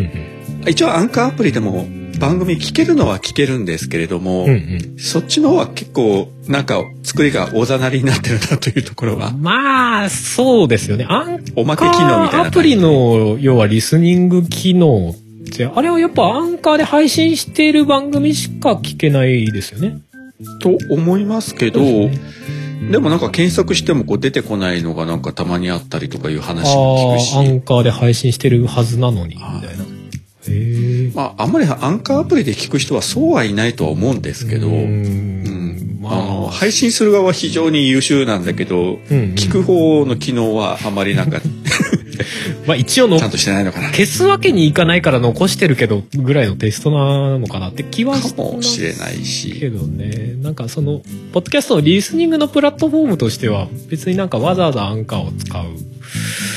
あれはそんなにないですよね。まあそうですね、うんうんあとアンカーから直接録音して配信した時にまあ時間にもよりけりなんですけどどうしてもあの、ファイルの大きさが大きくなってしまう。はいはいはいはい。でまあ今ねどこももう w i f i とかが充実してるので、まあそう気にしないでいいのかもしれませんけど、たまにあの自分をこう見てたらあの時間短いのになんかやたらあの容量のでかい 音源が落ちてくるのがあったりしてこれはアンカーなのか何なのかよくわかんないけども。確かにでアンカーのアプリで出力されたのはビットレートがいくつなんだろうとか思わなくはないですね。まあ要はどんぐらいのあ圧縮比率というか。うん。あのいやそれこそ自分なんかはその制作指南状の中で、はいはい。その iTunes で使って圧縮して あのシーサーは25メガのあれがあるんでっていうあれがあって、まあ未だにもうその習慣通りにあの毎回 iTunes で圧縮する癖がついてるんですけども、まあそれに慣れてるんでなんかたまに本当に30分ぐらいの番組でとんでもなくでかい ファイルが来た時にいや単にしあの音楽も流れてないしただ普通にトークしてるだけなのになんでこんなに巨大なファイルが来るんだろうみたいなのが最近 よくあってそうですよね。そこは確かにね、実は、この番組をやろうと思った時に、そこ調べようかなと思ってたんですけど、ちょっとテーマ合ってなかったですね。なんかな、確かにアンカーってなん、どんぐらいで、なんか圧縮されてるんだろうみたいな、ちょっと、まあ機会があったら調べたいなと思いますけど。うん。自分なんか前一回調べたことがあったんですけどなんかそこどこ見ても分かんなかったんで、うんうん。その仕組みとか実際あの何割ぐらいに圧縮しますよとかいうのが、ん。まあ、そのサイズがでかくなりがちだっていうのはちょっと気をつけないといけない部分かもしれないですね。ねうんうんうん。まあ、まあ昔に比べたら今 Wi-Fi が本当にあちらこちらもね自宅でも外でも整備されてるから、まあそう気にしなくてもいいのかもしれないですけれどもそうですね。うん、昔ほど、その、転送量というかね、ファイルサイズに気を使わなきゃいけないっていうことは、まあ、聞く側の条件は多少低くはなりましたよね。昔はもう配信する側のアップロード容量がね、やっぱ限られてたりとか、その1ファイルあたりいくつっていうのがやっぱり決まってたりするところが多かったんで、あれですけど。まあ今はうん、100メガの音声ファイルをアップロードしようとした時におおっていう感じがどこに、どこに上げたらいいんだみたいな。どこにどうやって上げたらいいんだみたいなね。そのためにシーサーでこう有料会員になってみたいなこともありましたけどね。だからやっぱり iTunes でちゃんと圧縮して25メガ以内にみたいな。うんっていうのがあったけど、もうそれも過去の話かもしれませんっていう。ですうね。んまあでもそれぐらいですかね、安価でちょっと気になるっていうのは。逆とはもう他は本当に気にせずに、うん。まあさっきも言ってますように、その、他で録音して編集した音源でも安価に取り込んで配信に持っていけるので、うん。別にそのアンカーアプリでスマホで絶対録音しなければならないっていうわけではないのがやっぱり強みなので、そうですね。使い勝手がいいですよね。うんうんうん。だからまあ、その一歩出ようと思って、自分で編集して BGM なり効果音なりつけるとか、細かい、その間を編集したりとかっていうところまで行ったとしても全然アンカーのままいけるっていうのはやっぱ強みですよね。その、ですねすごくハードルが低いだけじゃない。ちゃんと上側にも対応できるような仕組みになってるっていう。はい。まあ、若干、あるかどうか知らないけど、あったら嫌だなっていう意味で言えば、囲い込みされたら嫌だなとは思いますけどね。めっちゃもう何、何百回って配信したやつが、もう Spotify じゃないと聞けないようにしますとか言われたらもうなんか、困ったなーってなるけど、それはさすがにないと思いたいとは思ってます。信じましょう。信じましょう。そこは信じ、信じてるよ信じま。しょう。Spotify 信じてるよ。はい。まあそんな感じですね。で、あとですね、今回この番組でですね、えー、この番組をやる前に、まあ、はい本当にちょっとの時間しかなかったんですけど、ツイッターで何かこの番組に対してご質問、まあそのポッドキャストをやる上でだったり、そのリスナーとしてこういうところってどうなってるんですかね？みたいな質問があればお受けしますよっていうのを、まあツイッターでつぶやかせていただいたんですが、えー、それの返信をいただいているのでちょっとその質問を取り上げていきたいなと思います。はい、はい、で、えー、1つ目ご質問、えー、2つありますね。えー、1アクセス数以外での統計情報っていうのはどんな項目が見えますか？ということでいただいております。はい。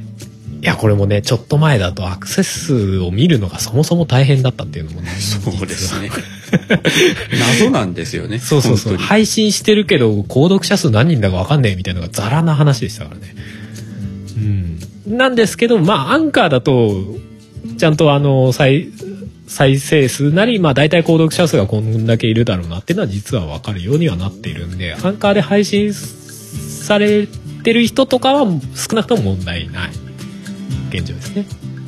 非常にあの分かりやすく分析されて、うんうん、あの各エピソードごとの再直近の再生回数と、うん、トータル数とか、うん、あとどのアプリで聞かれているのかとか。そうですね。アプリとプラットフォームは出ますからね。だから iOS なのか Android なのか。iOS だったらこのどのアプリなのか Android ならどのアプリなのかみたいなところまで割合が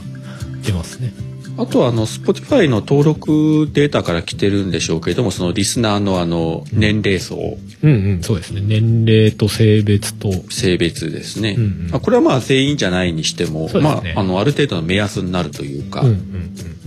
そこまでが出てくるから非常にあのたまにこう見ると面白いですね。そうですね。あとあそうそう。どの国から聞かれてるっていうのも、うんうんうん。もちろん日本が一番多いけどアメリカとかもあるしなんかヨーロッパの方とかドイツとか、イギリスとかなんかブラジルでも聞かれてるみたいなのが見えるんでなんか面白いですねそこそうですね。その割合ですよね。どんな割合で、ね、まあまあ大半日本から配信してると日本人がもう90何パーみたいな 感じにはなりますけど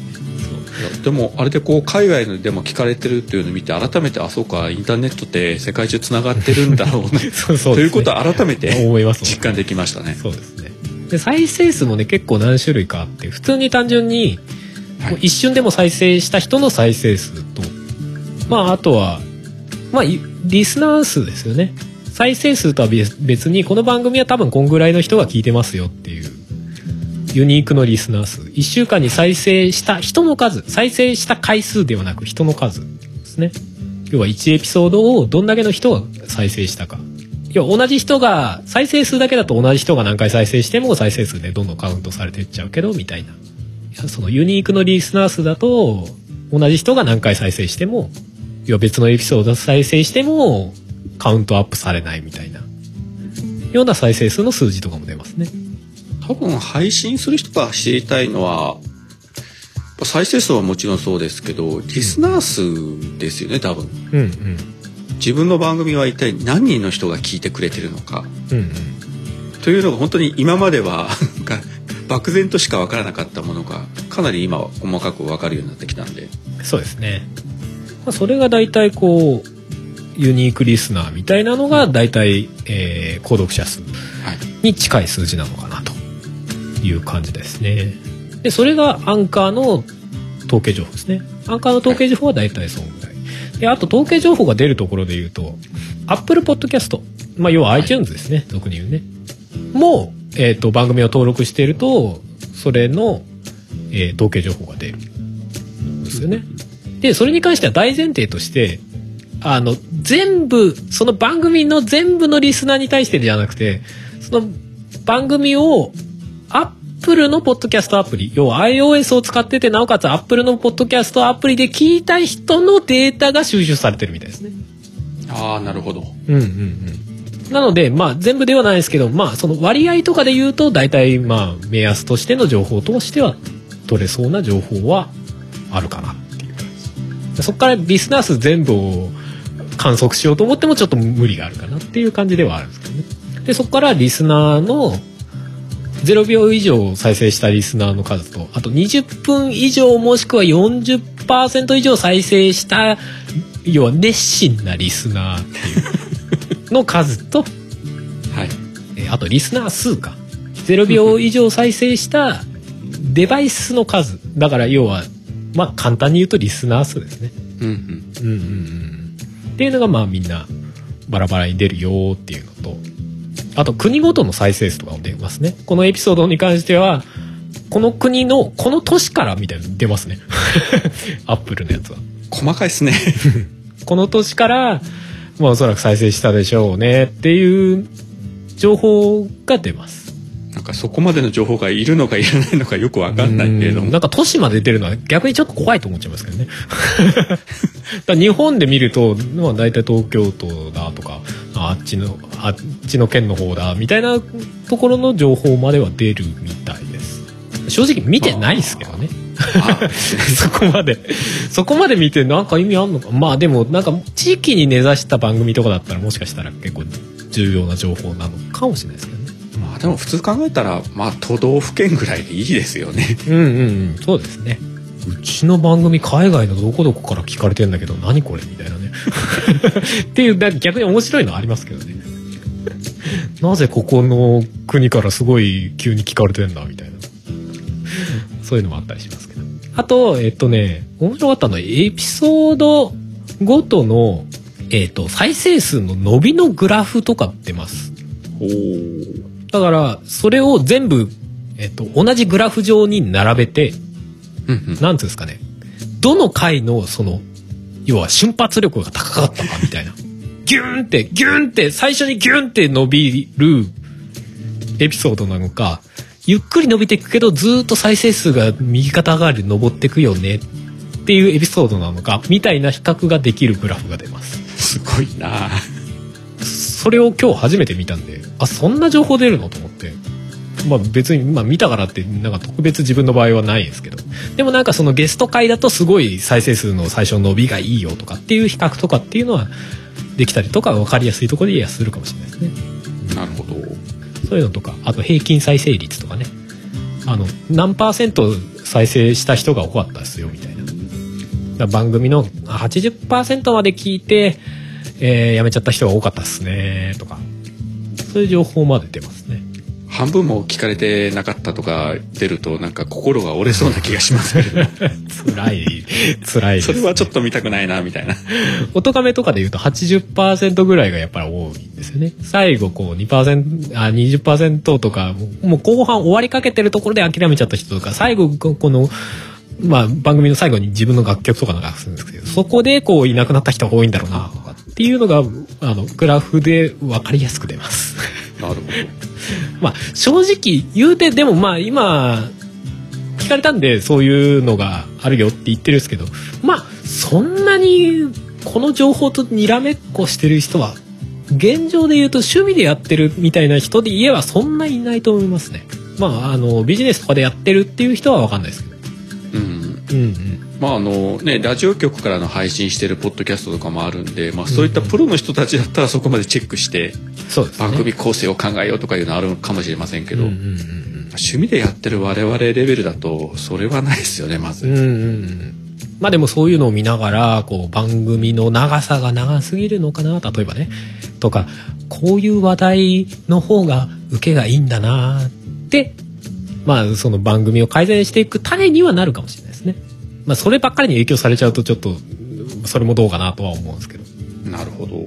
まあ大体そんなような統計情報が見えたり なかなか深いですね統計も、うん、まあでも見える見えるのと見てるのはまたちょっと別みたいなところはありますね正直。正直自分そこまで見てなかったんで今聞きながらちょっとびっくりしました。そうそうですよね。でえっ、ー、とまた同じ方からの2つ目の質問ですね。はいはい。えー、著作権やジャスラック対応で、えー、気をつけてるポイントはどこですか？皆さん気をつけて配信されてますが素人感覚では気にしすぎではと思う時もあり何か基本的な NG リストがあるのかな、えー、配信者のボーダー次第と気になったのでということでいただきました。はい。ジャスラックの話。なんかまあよく聞きますけど、正直分かってるような分かってないような、そうですね。ふわっとなんか番組の中で音楽流しちゃそりゃいけないよな。音楽歌ってもあんまりよろしくないらしいな。えどこまでダメなの？みたいな。ことですよね。まあ、あの音楽をそのまま流したらダメだろうってそれはもう多分みんなわかると思うんですけどじゃあそれはあの自分で番組の中で誰とかの曲をとか歌い出した時にそれはどこまで許されるのかどうかっていうのがなんかそこは確かに曖昧というか基準があるのかもしれないけど自分も知らないので、うん、そうですね、まあ、簡単に言ってしまうと音楽そのものというかえーと、発表されてる音楽を例えばそのまま直で番組に貼り付けて流そうとすると著作権と原版権要はレーベルとかが持ってる権利ですね。まあ要はその辺りに全部引っかかります。全部引っかかりますけど、でもその辺りの権利は申告罪なんですよねなので侵害された本人がいや侵害されて不利益被っておりますってえー、まあ警察なり叱るべきところに行った時に、まあ罪化するというか、罪が問われるようなものだったりします。なるほど。で、私たちが怖いなと思ってるのは、その作った本人から言われることではなくて、そのジャスラックっていうのは、要は、その著作権の権利を委託してるんですよね。だから本人がもうある程度大規模になっちゃうともう全部なんか見切れないから、そのジャスラックが僕らの代わりにそういうのを監視してくださいねっていう形で要はジャスラックに委託してるんだと思うんですよね。まあ自分もジャスラック入ってるわけでも全然ないんで 厳密には分かってないですけど多分そういうことだと思うんですね。なのでまあ結果的に本人に言われるのを委託しているジャスラックに言われるのを怖がってるみたいなことなんですよね。その構図だけで言うと。はい。うんうん。なのでまあ基本的にはその番組の中でそのジャスラックに登録されてる曲を歌うっていうのは、えー、完全に著作権に引っかかる。うん。要はその、その曲自体、曲なり歌詞なりはもう、その制作者本人、もしくはそそれを委託しているジャスラックに、まあ、権利があるものなので、そこに言われちゃうとダメなので、見つからないようにやろうねっていう、見つからないようにやろうねっていうか、まあ、やらない方がいいよね、それはねっていう話ではあるんですけど。なるほど。うん。なので、まあ、でも、かといって、じゃあ、なその番組の中で、こういう曲あるじゃんっていうので、表現するために、ふふふんって歌ったりするのが、全部ダメかって言われると、別にそんなことも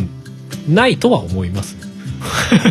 それで、じゃあな、そその制作側がそれだけでそんなに、要は損するかって言われると別に損しないじゃないですか。まあ逆に宣伝にはなりますけどね。うん。それがフルコーラスバンバン歌われたら、そりゃちょっと権利的にお前っていう話じゃないですか。まあ、例えば個人的な話だとしても自分の曲を勝手に他の全然知らん人がフルコーラス他の番組で歌わせてたらお前などういうことやねんっていう話には単純になるじゃないですか。まあまあ広く言えばそういうような話ですよね。でななおかつ本人にバレなかったら OK っていうのもそれはそれでちょっとなんか、まあ、倫理観としてはちょっともやっとはしますよね。なんかまあなかなかグレーゾーンというか、うん、うん、いまいちこう、はけやっぱしませんね。というか、ジャスラックという存在自体が、なんとなくのイメージしかこっちにもないんで、うんうん、ああまりこの楽曲には触れない方がいいんだろうかみたいなふうにどうしても思っちゃいますわね。そうですよね。まあでもなんとなくのラインとしては、こう、その作者本人、制作側が損をしない。はい、かつ、こっちが勝手にそれを使って利益を得ない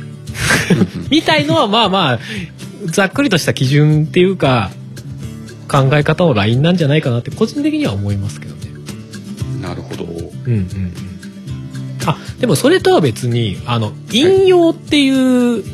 まあ、仕組みというか方法はまああるにはあります。あの例えば本とかでもここからこういうのを引用しましたとかウィキペディアとかでも、まあ、ここからの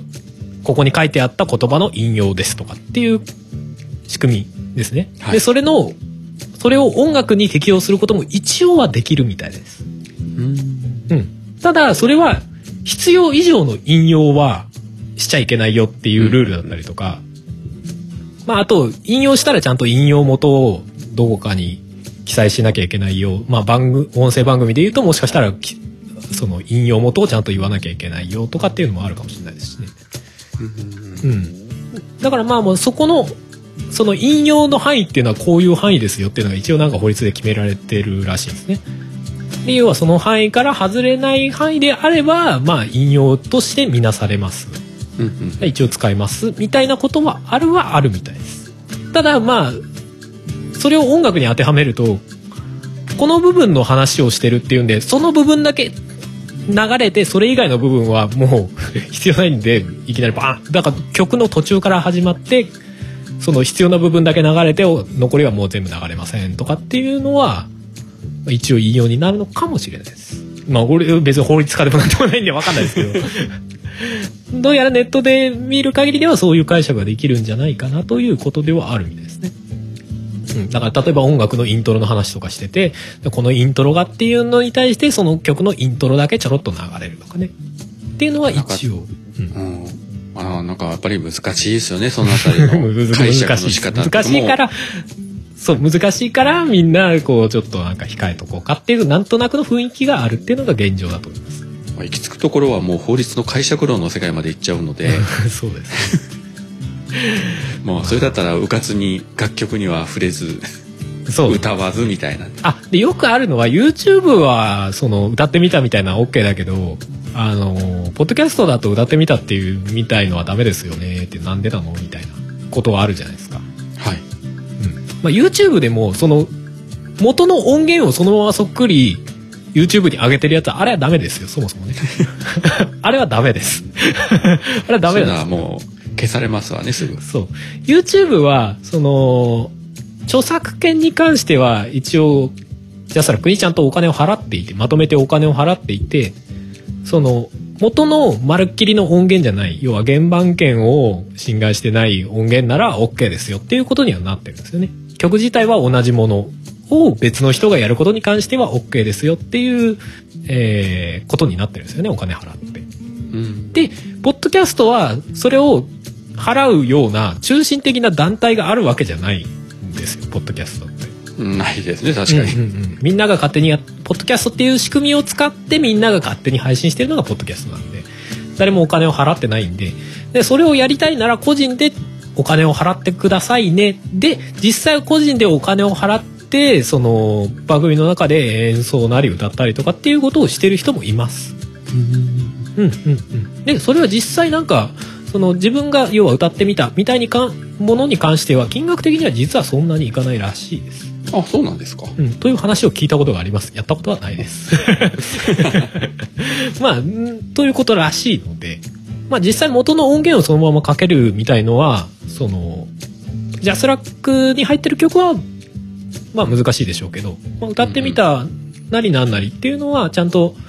まあジャスラックっていうかしかるべきところにお金を払ったりすれば問題ないようです。なるほどですね。なのであのジャスラックとかに登録してないそれこそ自分の曲みたいなやつはどんどん使っていただければいいかなと。なるほど。安心ではありますよね。うん、まあでもジャスラック登録曲みたいなのはまあ一応そういう理由があってまあ、その辺が結構使いづらいよねっていうのが正直なところだったりまあ半分ネタにしてたりみたいなところが現状なんだと思います。はい、はあ、なかなか難しいですね そうですね。まあでもジャスラック自体は一概に悪かって言われると別にやってること、うん、本来やろうとしていること自体は著作権っていう作品に対してちゃんと権利を守ってあげましょうねっていうことではあるんで、まあそのお金の配分をジャスラックがちゃんとやってるかはまた別の話として、一応ジャスラック自体の理念としては間違っちゃないよねっていうのは一応なんとなくは言っておきたいとこでもありますけどね。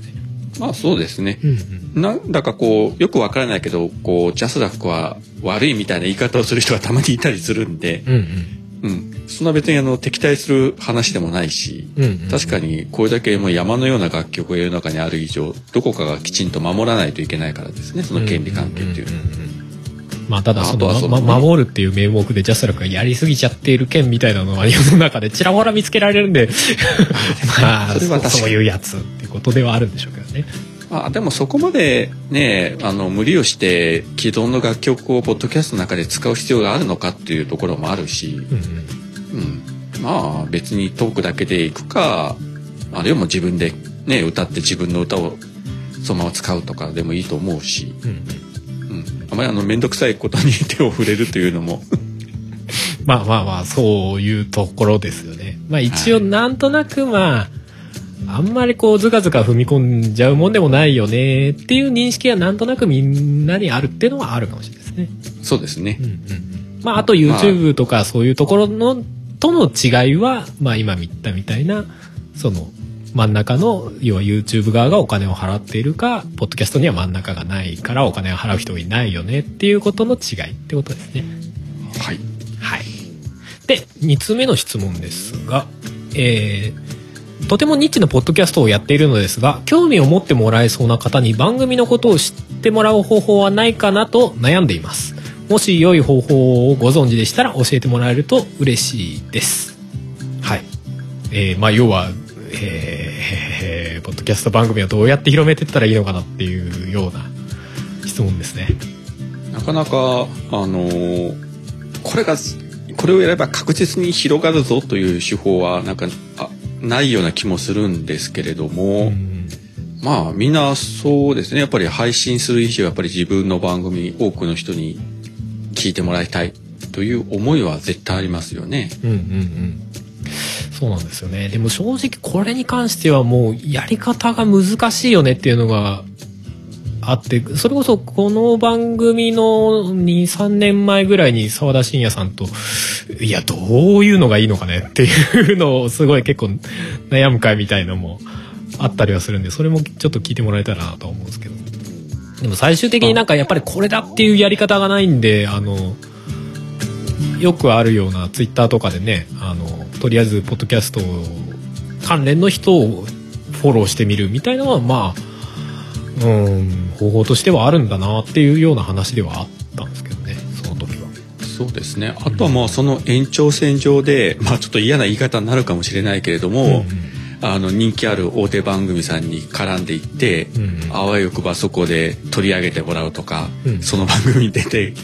あの自分の番組を宣伝させてもらうとか、まあそこまでやれれば、あの、結構反響があるんじゃないかなと思いますけどね。そうですね。それは実際そうであのーまあかといってそのまあ無理のないやり方がいいかなとは思わんでもないし そね。その大手側も多分あまり無理くりなコラボはまあ普通に受けないとは思うんですけど、まあそうですよね。うんうんでもなんかやっぱり聞いてる側がなんかすげえ無無理くり入ってきたなーって思わないようなやり方がいいんだろうなっていうこのすごいふわっとした言い方になっちゃいますけど。あの基本的にポッドキャストを配信されてる方ってやっぱりみんな優しい方が多いので、うんうん。いろんな感じでこうねツイッターとかでも絡んでいったりとかあるいはこうメールを出すとか、うんうん。そういう形にしてそれを拒否する人はまあいないからですね、うんうんうん、あの寄ってくるんじゃないみたいなことを言う人はまあいないので いや、わかんないですよ。それは結果的にコラボをしてる人はそういう人っていうだけで、まあまあ別にいる、いるとは思うし、別にいてもいいんですけど、個人的には。うん。ただ別にそれは、その、結果双方がいいよって思えばやるっていうだけの話で、なんかどっちがいけないっていうわけでもないですよね。まあそうですね個人的には思うんですよね。だからなんか、そういうところを見つけてなんか飛び込んでいくっていうのは全然ありな気はするんですよね。やっぱコラボっていうのは結果、なんか両方が得してれば相乗効果でどんどん良くなっていくようなものだったりもするんで、まあそれが、うんなんか無理くりねじ込むみたいな形になっちゃうとやっぱり違うかなっていう気はするんですけど、個人的には。まあ、だからコラボまで至らなくてもやっぱりその自分が聞いてる番組にメール出して、うんあ最近こういうのを番組を始めたんですけれどもみたいな感じぐらいでメール出していくとか、ツイッターで絡んでいくとか、うん。うん。うん。うん、そんな感じでなんか最初はこう地道に草の根運動じゃないけれども少しずつやっていったらだんだん多分それが自然と広まっていくと思いますね。実際自分もそんな感じだったし、うんうんうん、結局はあの配信始めることであの知り合えた人もいっぱいできてそこでこうつながっていってあの他の番組で紹介してもらったみたいなこともあったりしたし。うんうんうんそうですね。で、なんかほら、やっぱコラボ、コラボするような番組って、一定程度、そのテイストが近かったりとか、するところがあるわけじゃないですか。だからそうするとやっぱり、まあ、聞いてもらえる確率って高いと思うんですよね。そのツイッターでフォローバック駅みたいなのをしたところで、やっぱり全然関係ない人に届いてることが、まあ大半だとは思うんで、まあ、それにやる意味がないとは言わないですけど、その効率効率っていうか、その当たりやすさみたいなところで言うと、なんか、コラボレーションだったりとか、そういう近いところに何かしらのアクションを起こしていくっていうのはあるような気がします、うん、あとはもう地道に継続するだけでしょうね。まあそれはそうでしょうね。まあ継続はするんですがってことなんだと思うんですけどねこれね。ある程度ね定期的というか、うんうんうん、年に1回しかやりませんとかではやっぱさすがにあれなので、うん、まあ毎週毎週は無理にしてもですね、あある程度数こなしていかないとなかなかこう人の目に触れないというか。そうですね。あでも細かいところで言えばあのなんかツイッターとかでもハッシュタグつけるとかその更新ツイートとかにハッシュタグつけるとかなんだっていうのはまあ細かいところだけどもしかしたらそういうところからきっかけで聞き始めるとか認識してもらえるっていうのはあるのかなとか思わなくもないですね。まあまあそういうのに関してはまあやってるというかわざとポッドキャストでっていう話でもないのかもしれないですけどね。でも今の時代その何かを作ったものを見てもらうっていうのの難しさは本当にありますよねポッドキャストに限らず。やっぱりその日本のポッドキャストってその海外に比べれば少ないとはいうもののやっぱり相当数の数があって、うんうん、あの自分らだってその知ってるのはねそのうちの本当にごくわずかの番組しか知らないわけで、うんうん、たまたま何か他の聞いてる番組で紹介されたとか、うん、あのツイッターフォローしてる人がつぶやいてたとかハッシュタグを見かけたとか何かのきっかけでたまたま知って聞いてみたらあ面白い次回も聞いてみようみたいな感じになることもあるし。うんうんそこをそのなんですかね自分のレーダーに引っかかるっていうのが本当になんか偶然というか、うんうん、もう運ありきみたいな感じなので、うん、うん、なかなかそこは難しいといえば難しいですよね。そうですね。まあ、多分、うん、知らないだけであの自分にドンピシャハマる面白い番組がまだまだ世の中たくさんあるんじゃないかと思うんですけどね。思いますよね。だからそうなるとやっぱりまとめてしまえば配信側でできるのはそのまあ番組自体をしっかりというかやりたい形で番組をやるっていうこととあとはきっかけをいかに増やすかっていうことなんだろうなとは思うんですけどね。あなんかそれのこれをやれば絶対という方法が分かっていればうんうちの番組もランキング1位に いやでもなれるんでしょうけど、ね、みんながそれやったら結果ドローですからね。そうなんです結局まあこん結局あの正解というかあの唯一の方法はあまりないような気もしますので。ない気がしますね、まあ、昔はなんかそのポッドキャスト関連のねサイトがあったりとかポータルサイトみたいなのが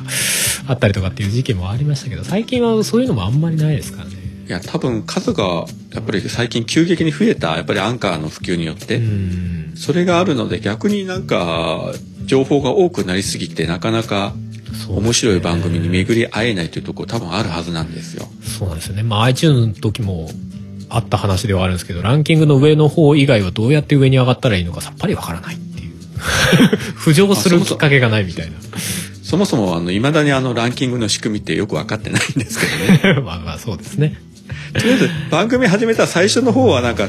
リスナーがパッと来るんで一気にガーッと上がって。るっていうのは分かるんだけどそそれが落ちてきて次に上がるのがどういった時なのかかあの必ずしもその聞かれた再生回数だけでもないしみたいな。そこはあの明確にまあ一応解説してあるサイトさんもあったりはするんですけれども。ででもなんかいまいちよくわかんないなみたいな。まあでもその仕組みをオープンにしちゃったらしちゃったでみんなその仕組みにはまるようなそうですよね形で出してくるっていうだけなんであんまりランキングの意味がまたそれはそれでなくなってしまうっていう難しい問題もあるんだろうなとは思いますけどね。あまあ別に毎日毎日ランキングをチェックしてるわけでもないので そうですね。まあ、あのもちろんあの俗人ですので、うん、えー、ランキング上に上がれば嬉しいし、うん、落ちれば悲しいっていうのはありますけれども、うん、まあ気にしすぎてもしゃあないしですねそこは。いやでも本当難しいもないですね。まあなんか日々その番組の良さをできるだけ発信し続けるしかないんだろうな。ですね。とはなんかもうまとめちゃうとそうなっちゃうんだろうなとは思うんでなんかこればっかりはこうあんまりシャキッとした 答えが言えなくて 難しいところ誰も言えないんじゃないですかねこれは、でもなんかそのまあツイッターとかでも別にポッドキャスト関係に限らずその球がこう響きそうなところにちょっとフォローを投げてみるとかっていうのは全然方法としてはやっちゃいけないことではないと思います個人的に、まあ、それで向こうが受けるかどうかはまた全然別の話でっていうのは前提で。まあ、とりあえずねあのご迷惑かけることがなければやってみていいんじゃないですかね。うんうんうんいいと思いますとりあえずは。魅力的な番組だったらきっと増えていくでしょう。だと思いますよ。絶対誰かが反応してくれるはずなんて。思います思います。どういう番組であったとしても多分ハマる人はいると思う、うん。それがそのめちゃくちゃ多いかどうかはまた全然別の話ですけど。いやもう少数精鋭のコアな方でもついてくれればもうそれで勝ちですよ。そうですよね。うん、うん。それは本当そう思いますね自慢じゃないけどうちの番組なんかそうですよ。もうい少数精鋭のリスナー様方に 支えられてますので。いや本当に。うちもまあ大差ないです。はい。えー、じゃあ最後ですね。最後の質問。えー普段の会話と収録とで意識して変えるところや気をつけているところはありますか？過去いつもより声を張るとか聞いてる人を意識するとかお気づきになったことは何でも構いませんので聞かせていただけたら嬉しいです。ということで。いただいておりますけども変えてる部分。うん。あーこれって多分似たようなことを以前私ハルさんに聞いた記憶があるんですけども、うんうん。あのまさに音がめって夫婦の会話をそのまままあ番組として流してるわけじゃないですか。はいはいただ実際の本当の夫婦の会話とポッドキャストで流れる会話っていうのは多分100%同じではないと思うのでそこの違いはどうなのかっていうのとそもそもあの2人でそういうふうに喋る収録するっていうのはやりにくくないですかっていうのを以前お会いした時に私聞いた記憶があるんですよ。うんうんうんうんうんうん。うんいやでもか、うん。変えてますよもちろん。だからこそやっぱりあの収録するテンションにならない時はやっぱ収録しないですね音亀に関してはね。まあ不定期更新っていうのもあるんで。ですよねやっぱり。うんうんうんうんそれはそうですね。だからまあまあ自然体っぽく聞こえてもまあ自然体は自然体なうーん100%の自然体を番組に載せることって無理ですよねっていう話になっちゃうかもしれないです。あの本当のドキュメントはドキュメント映像として撮れないみたいなそういう話です。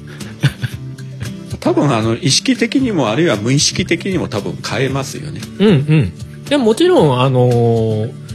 要は自分は分かってるけど聞いてる人は分かってないだろうなっていうところに補足は入れたりとかそういうところは、まあ、なんとなくで意識はするようにはしてますね。まあ全然全部無視して改めて自分で聞いててもここなんか何言ってんのか分かんねえなみたいな 分かんねえ人いるだろうなって思いながら聞聞き直す時もあるんですけどでもなんか意識としてはそういうのはあります？あのもちろん音亀以外にもそのご夫婦とかあるいは兄弟とかうん親子とか、近い身内の方でやってる番組もあったりして、いうん。やそういうのを聞くたびになんかすごいなと思うんですよ自分なんかからすると。うんうん。いやあのいや自分は別にその家族とポッドキャストとかやらないしそもそも向こうもやるつもりもないし多分誘っても断るだろうなと思って誘ってもないんですけどもはいはい。多分それで収録してしまうとなんか素の会話と番組上の会話どうやって線引きするんだろうかっていうのがやっぱり分かんないからですね。うんうんうん。でこれがあの今やってるその通常のいわゆる相方とであれば当たり前だけど何も意識せずに、うんうんうん。まあ、ある意味逆にこっちは素の会話をそのまま流してるみたいな感じではあるんですけど例えば「きたきたカフェ」なんかはもう相方のさこともう本当に普通に喋ってるのただそれそのまま本当に修正することなく流してるみたいな感じな番組やってるんで、うんうんうん、あの特に収録だから何か意識して変えるっていうことは、まあ、最初の頃はちょっとあれでしたけど今はもう全然ないですねそこは。うんうんまあ、それはもうあくまで番組上の相方だからっていうところはあるんでしょうけれども。そうですね。まあ自分の場合、音亀に関しては本当に、その、まあでも普段の喋りでテンション上がって喋ってる時みたいなテンションを番組で出せたらいいなみたいな感覚ではありますかね。うんうんうん。そのぐらいかな。まあ他の番組でどうかって言われると、うん。まあ、声張るのはやっぱありますね。普段よりは。やっぱりなんか普段そんなに声張らないで結構喋ってるんでボソボソ喋ってるんで。マイクで編集するのめんどくせえなとか思っちゃうんで自分の場合。いや自分もそうですね。日頃はやっぱり小声でうん。うにゃうにゃっとこう喋るような感じなんで、うんうん。ただやっぱ収録となるとまあ今もマイクの前ですけれどもやっぱりある程度こう自然に声を張るのもあるし、まあ、通常よりも若干ゆっくりめに喋るとか、まあ、そもそも滑舌がそう良くはないので、そこは意識はしますよね。ただこう、だんだんトークに夢中になってくると、そこがもう頭からすっ飛んで早口になってしまうっていうのはあるんですけど。そうですね喋ることに関してなんかやっぱりそれこそ9年とかそんぐらい番組やってきてるっすけどそこまでやっぱり上手くなったっていう自覚はそんなにないんでなんか未だにこう自分の喋りに「うーんはー」とか思いながら やってるのがありますね。うんうんうん。うんまあ、なかなかうまくはなれてないけどでもやっぱりまあそう今言ったようなことは一応は意識はしていますね。まあ比較的多分自然体で喋るようなタイプのあの番組をやっている人間だとは思うんですけどうんうんあと、自分で喋った音源を自分で編集すれば、うん。あの、いいところ悪いところやっぱ分かるので、あの、まあ、勉強になるというか、うんうん。なんか自分の口癖とか、うんうん。あなんかいつもこのフレーズ使ってるなとか、もう、あーとかえーとか、まあ多すぎるなとか、うんうん。いうことを編集すればわかるので、まあそれがあの、なんか勉強みたいな感じにはなりますね。かといって、ものすごくそれでトークスキルが上がったかと言われると、まあそういうこともないんですけれども。そうですねでも確かに自分のまあ撮ったものっていうか番組を聞き直すっていうのはなんかその向上させたいなもっと良くしたいなっていう意味ではやっぱり聞いた方がいいのかなっていう気はするんですけどでもまあ必ずしもそうじゃいけないそうじゃなきゃいけないとかっていうこともまあ逆に思わないは思わないですけどでもなんか割と近道ではあるのかなっていう。要は自分が出したものに対してどういうどうなってるかっていうのをちゃんと確認するみたいな。ゴルフでいうフォームを確認するみたいなね。ビデオああ、撮って。どこだったかな。客観的に見てどうだったかなみたいな。そう。で結果的に自分が楽しめる自分でも楽しめるような番組になってるっていうのはなんかいい番組なんじゃないかなとは思ったりはしますね。まあできるだけ自然体で喋れれば、うん。それが一番いいですよね。変にこう作っても、あの、ボロが出るし。うんうんうん。あでもこういうのはあれですよね。それこそあのいろんな人の話を聞いてみたいですね。なんか皆さんねこう特に配信してる人とかっていうのは収録ねどういうところ気にかけているかとかっていうのはぜひあのこの番組の「シャープポッドキャストのポッドキャストで」つぶやいていただけたらまあ個人的にも嬉しいかなという感じでそれを自分も読ませていただいて、そうですね勉強したいと思いまあーやっぱみんなす。そういうことを考えながらやってんだみたいなのはちょっとあったら嬉しいかなという感じで思っております。はい。まあ自分らに関してはひとまずそんなところってことですね。ですね。うんうんはい。ということで結構もうだいぶ長くなってまいりましたけども まあそろそろ終わっていかないと、そうそうですね2時間近いかなみたいな。喋りまいしたね。やー長い長い時間ありがとうございます本当に。いえいえ。というか、あの、自分は半分ぐらいただ聞いてるだけだったんで、あの、全然楽でしたから。そうですねなんか若干俺声枯れてねえかって今ちょっと気づきました。相当喋ってますよね、今日、原さん。この後もう一本収録があんだやべえな まあいいんですけどもそれは個人的なあれですけどもえーとでは最後にえー、オーバーさんのはい。宣伝オーバー何かあればぜひしてっていただきたいなと思うわけですけどあもあ、ありがとうございます。では、はいあの、せ、せっかくなので、自分の番組の宣伝をちょこっとだけ。えー今、自分がやっております、ポッドキャストが、えーっと、まず、北北カフェ、えーっと、北海道在住の、えー相方、うさこと、まあ、大体週に1回ぐらい、えー毎回何の打ち合わせもなく、ダラダラっと雑談をしております。はいそれから2つ目が北九州の片隅という、まあ基本自分の一人喋りの番組で、だいたい5分から10分ぐらいの感じで、まあ毎回映画とかアニメとか漫画とか、まあワンテーマを、まあ短い時間サクッと喋るような、だいたい不定期で週に2回か多い時3回か4回か、まあその日の気分によって配信しております。それから3つ目が、えー切れてる糸電話ということで、これは、えー桃屋のおっさんと島次郎さんと自分と3人で喋ってる、えー毎週木曜日21時から配信してます。基本1分ぐらいの非常にショートショートの短い番組でございます。素晴らしい で、え4つ目が、これは割と最近始めたんですけれども、えー MCU ラジオと言いまして、えー、ゆうすけさんと2人でうんうん毎回、えーマーベルの MCU 作品を、一作品ずつ取り上げて、えー、ディープに語り合っていくという番組で、まあ大体月に2本ぐらい、え配信しております。アメコミ映画ラジオってことですね。ですね。ざっくり言えば。であともう一本これちょっとセミレギュラーで出させてもらってるんですが、えー、ミカさんが配信しております「ミカラジオ」という番組に時々お邪魔してこちらもかなりあのディープなオタク話を繰り広げておりますので、えー、よろしくお願いしたいと思います。はいぜひ。以上でございます。じゃあ一応自分からも宣伝を 宣伝をオーバー。えっ、と、もともと自分が一番最初にポッドキャスト始めた音亀っていう番組がそろそろ数ヶ月で、あと数ヶ月で10年になる番組なんですが、まああの自分の奥さんとさ,、まあ、さっきちょっと話出てましたけど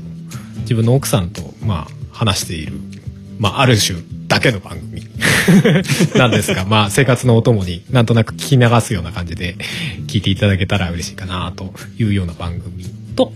えー、最近ですと力入れているのがゲームなんとかという、まあ、ゲームのことを喋る、まあ、だけというか ゲームのことを喋る番組ですね。はい。ゲームに特化した番組、ね、そうですね。はい。あのー、自分が関連している番組の中で一番聞かれている番組でございます。まあ、ゲームに興味がある方はぜひ聞いていただけたらなと、えー、思いますのと、えー、あとはまあ、えー、今回のメインテーマになっているポッドキャスト制作指南所と、はい、あと、それの姉妹サイトで一応ね、ポッドキャスト案内所っていうのもあって、まあそこではまあ、ポッドキャストアプリを聞く側で、まあ本当に、これから聞きたいよっていう人が、まあ、たどり着いてもらう場所なんで、まあ、順番逆かもしれませんけども、この番組聞いてる場合は、もう聞いてる方なんだろうな、みたいなところなんでね。まあでも、あのー、ぜひそのサイト、なんかこれからポッドキャスト聞いてみたいよ、みたいな人におすすめするときは、ぜひそのなんか、ポッドキャスト案内上のアドレス投げつけてみるとかっていうのも いいかなとは思うんで、まあよかったらそっち、あのー、いいように使っていただけたらいいなと思ったりします。あとは、えっ、ー、と、自分はカメレオンスタジオっていう、まあ、あの、えー、音声関係のお仕事を受ける、まあ、お仕事もしておりまして、まあ、あの、ポッドキャストの音声編集だったりとか、まあ、BGM とかのね、制作なりとかを結構やらせていただいている、えー、まあ、お仕事をしておりますので、まあ、ぜひそういうのもご依頼していただけるといいかなという、まあ、純粋な宣伝でございます。はい。まあ、あの、ポッドキャスト編集もね、結構、まあ、大場さんもされてると思うんですけど、時間かかるもんで、まあ、慣れないとかなり大変なね、作業だったりもするんで。ですね。あの、そういうのを、えー、時給で換算すると、まあ、結構なことになるんで、それをお金で解決しようっていう時に使っていただけるとちょうどいい感じです。簡単に言います。なかなかやっぱり、うん、自分もやってますけれども、うんああの、まあ、余裕がある時はいいんですけどね、なんかいろいろ家のこととか仕事が忙しくてバタバタする時に、あ、気が付くと何本も編集が溜まってるみたいな時は結構あの気が重くなったりすることがあるんで。特に複数番組やってるとそういう波みたいのがあったりしますもんね。そうね、重なる時はね、重なるんですよね、これが。うん、そうで、やっぱり、編集しようと思ってるけどやらなきゃいけないで誰かがやらなきゃいけないけどその人の負担が重いとかっていうことになるとやっぱり番組継続していくのが大変になっちゃうんで、はい、そういう時はぜひあのそんなにあの高い金額ではないので編集することができますんで、まあ、ぜひそういうのを活用していただけたらなと思っております。はい。まあ、そんな感じで、まあ、今回は終わっていこうかなと思っております。まあ、長くななりましたけども、本当に最後まで 聞いてくださった方も大場さんもありがとうございました。ええ本当にあの、ありがとうございました。はい。まあ、まあ、まあ、皆さんのこれからのね、ポッドキャストライフに何か、何かお役に立てばいいかなと思っておる次第でございます。いやいや、アンカーをこれだけ喋った番組は多分ないと思うので。ないですかね。どうなんですかね。番組としてはないかもしれないですね。ちょっと頭おかしいですからね、普通に。聞きづれえわって。ぜひアンカーと Spotify の中の人も聞いていただいて 何かしらの何か何かリアクションしていただくと まあそうですねまああってもなくてもいいんですけどもまあ、ぜひ何かお役に立てばなと思います。で、えー、この後、えー、まだこの番組の2本目があります、はい。えー、この後は普通にポッドキャスト番組へのインタビュー的な感じの回がもう1本ありますんでぜひそちらも聞いていただけたらなという感じでございます。はい、じゃあ終わろうと思います。えー、じゃあ最後までお聞きいただきありがとうございました。またまあ また来年つったら終わっちゃうのか。まあいいか。また来年。さよなら。さよなら。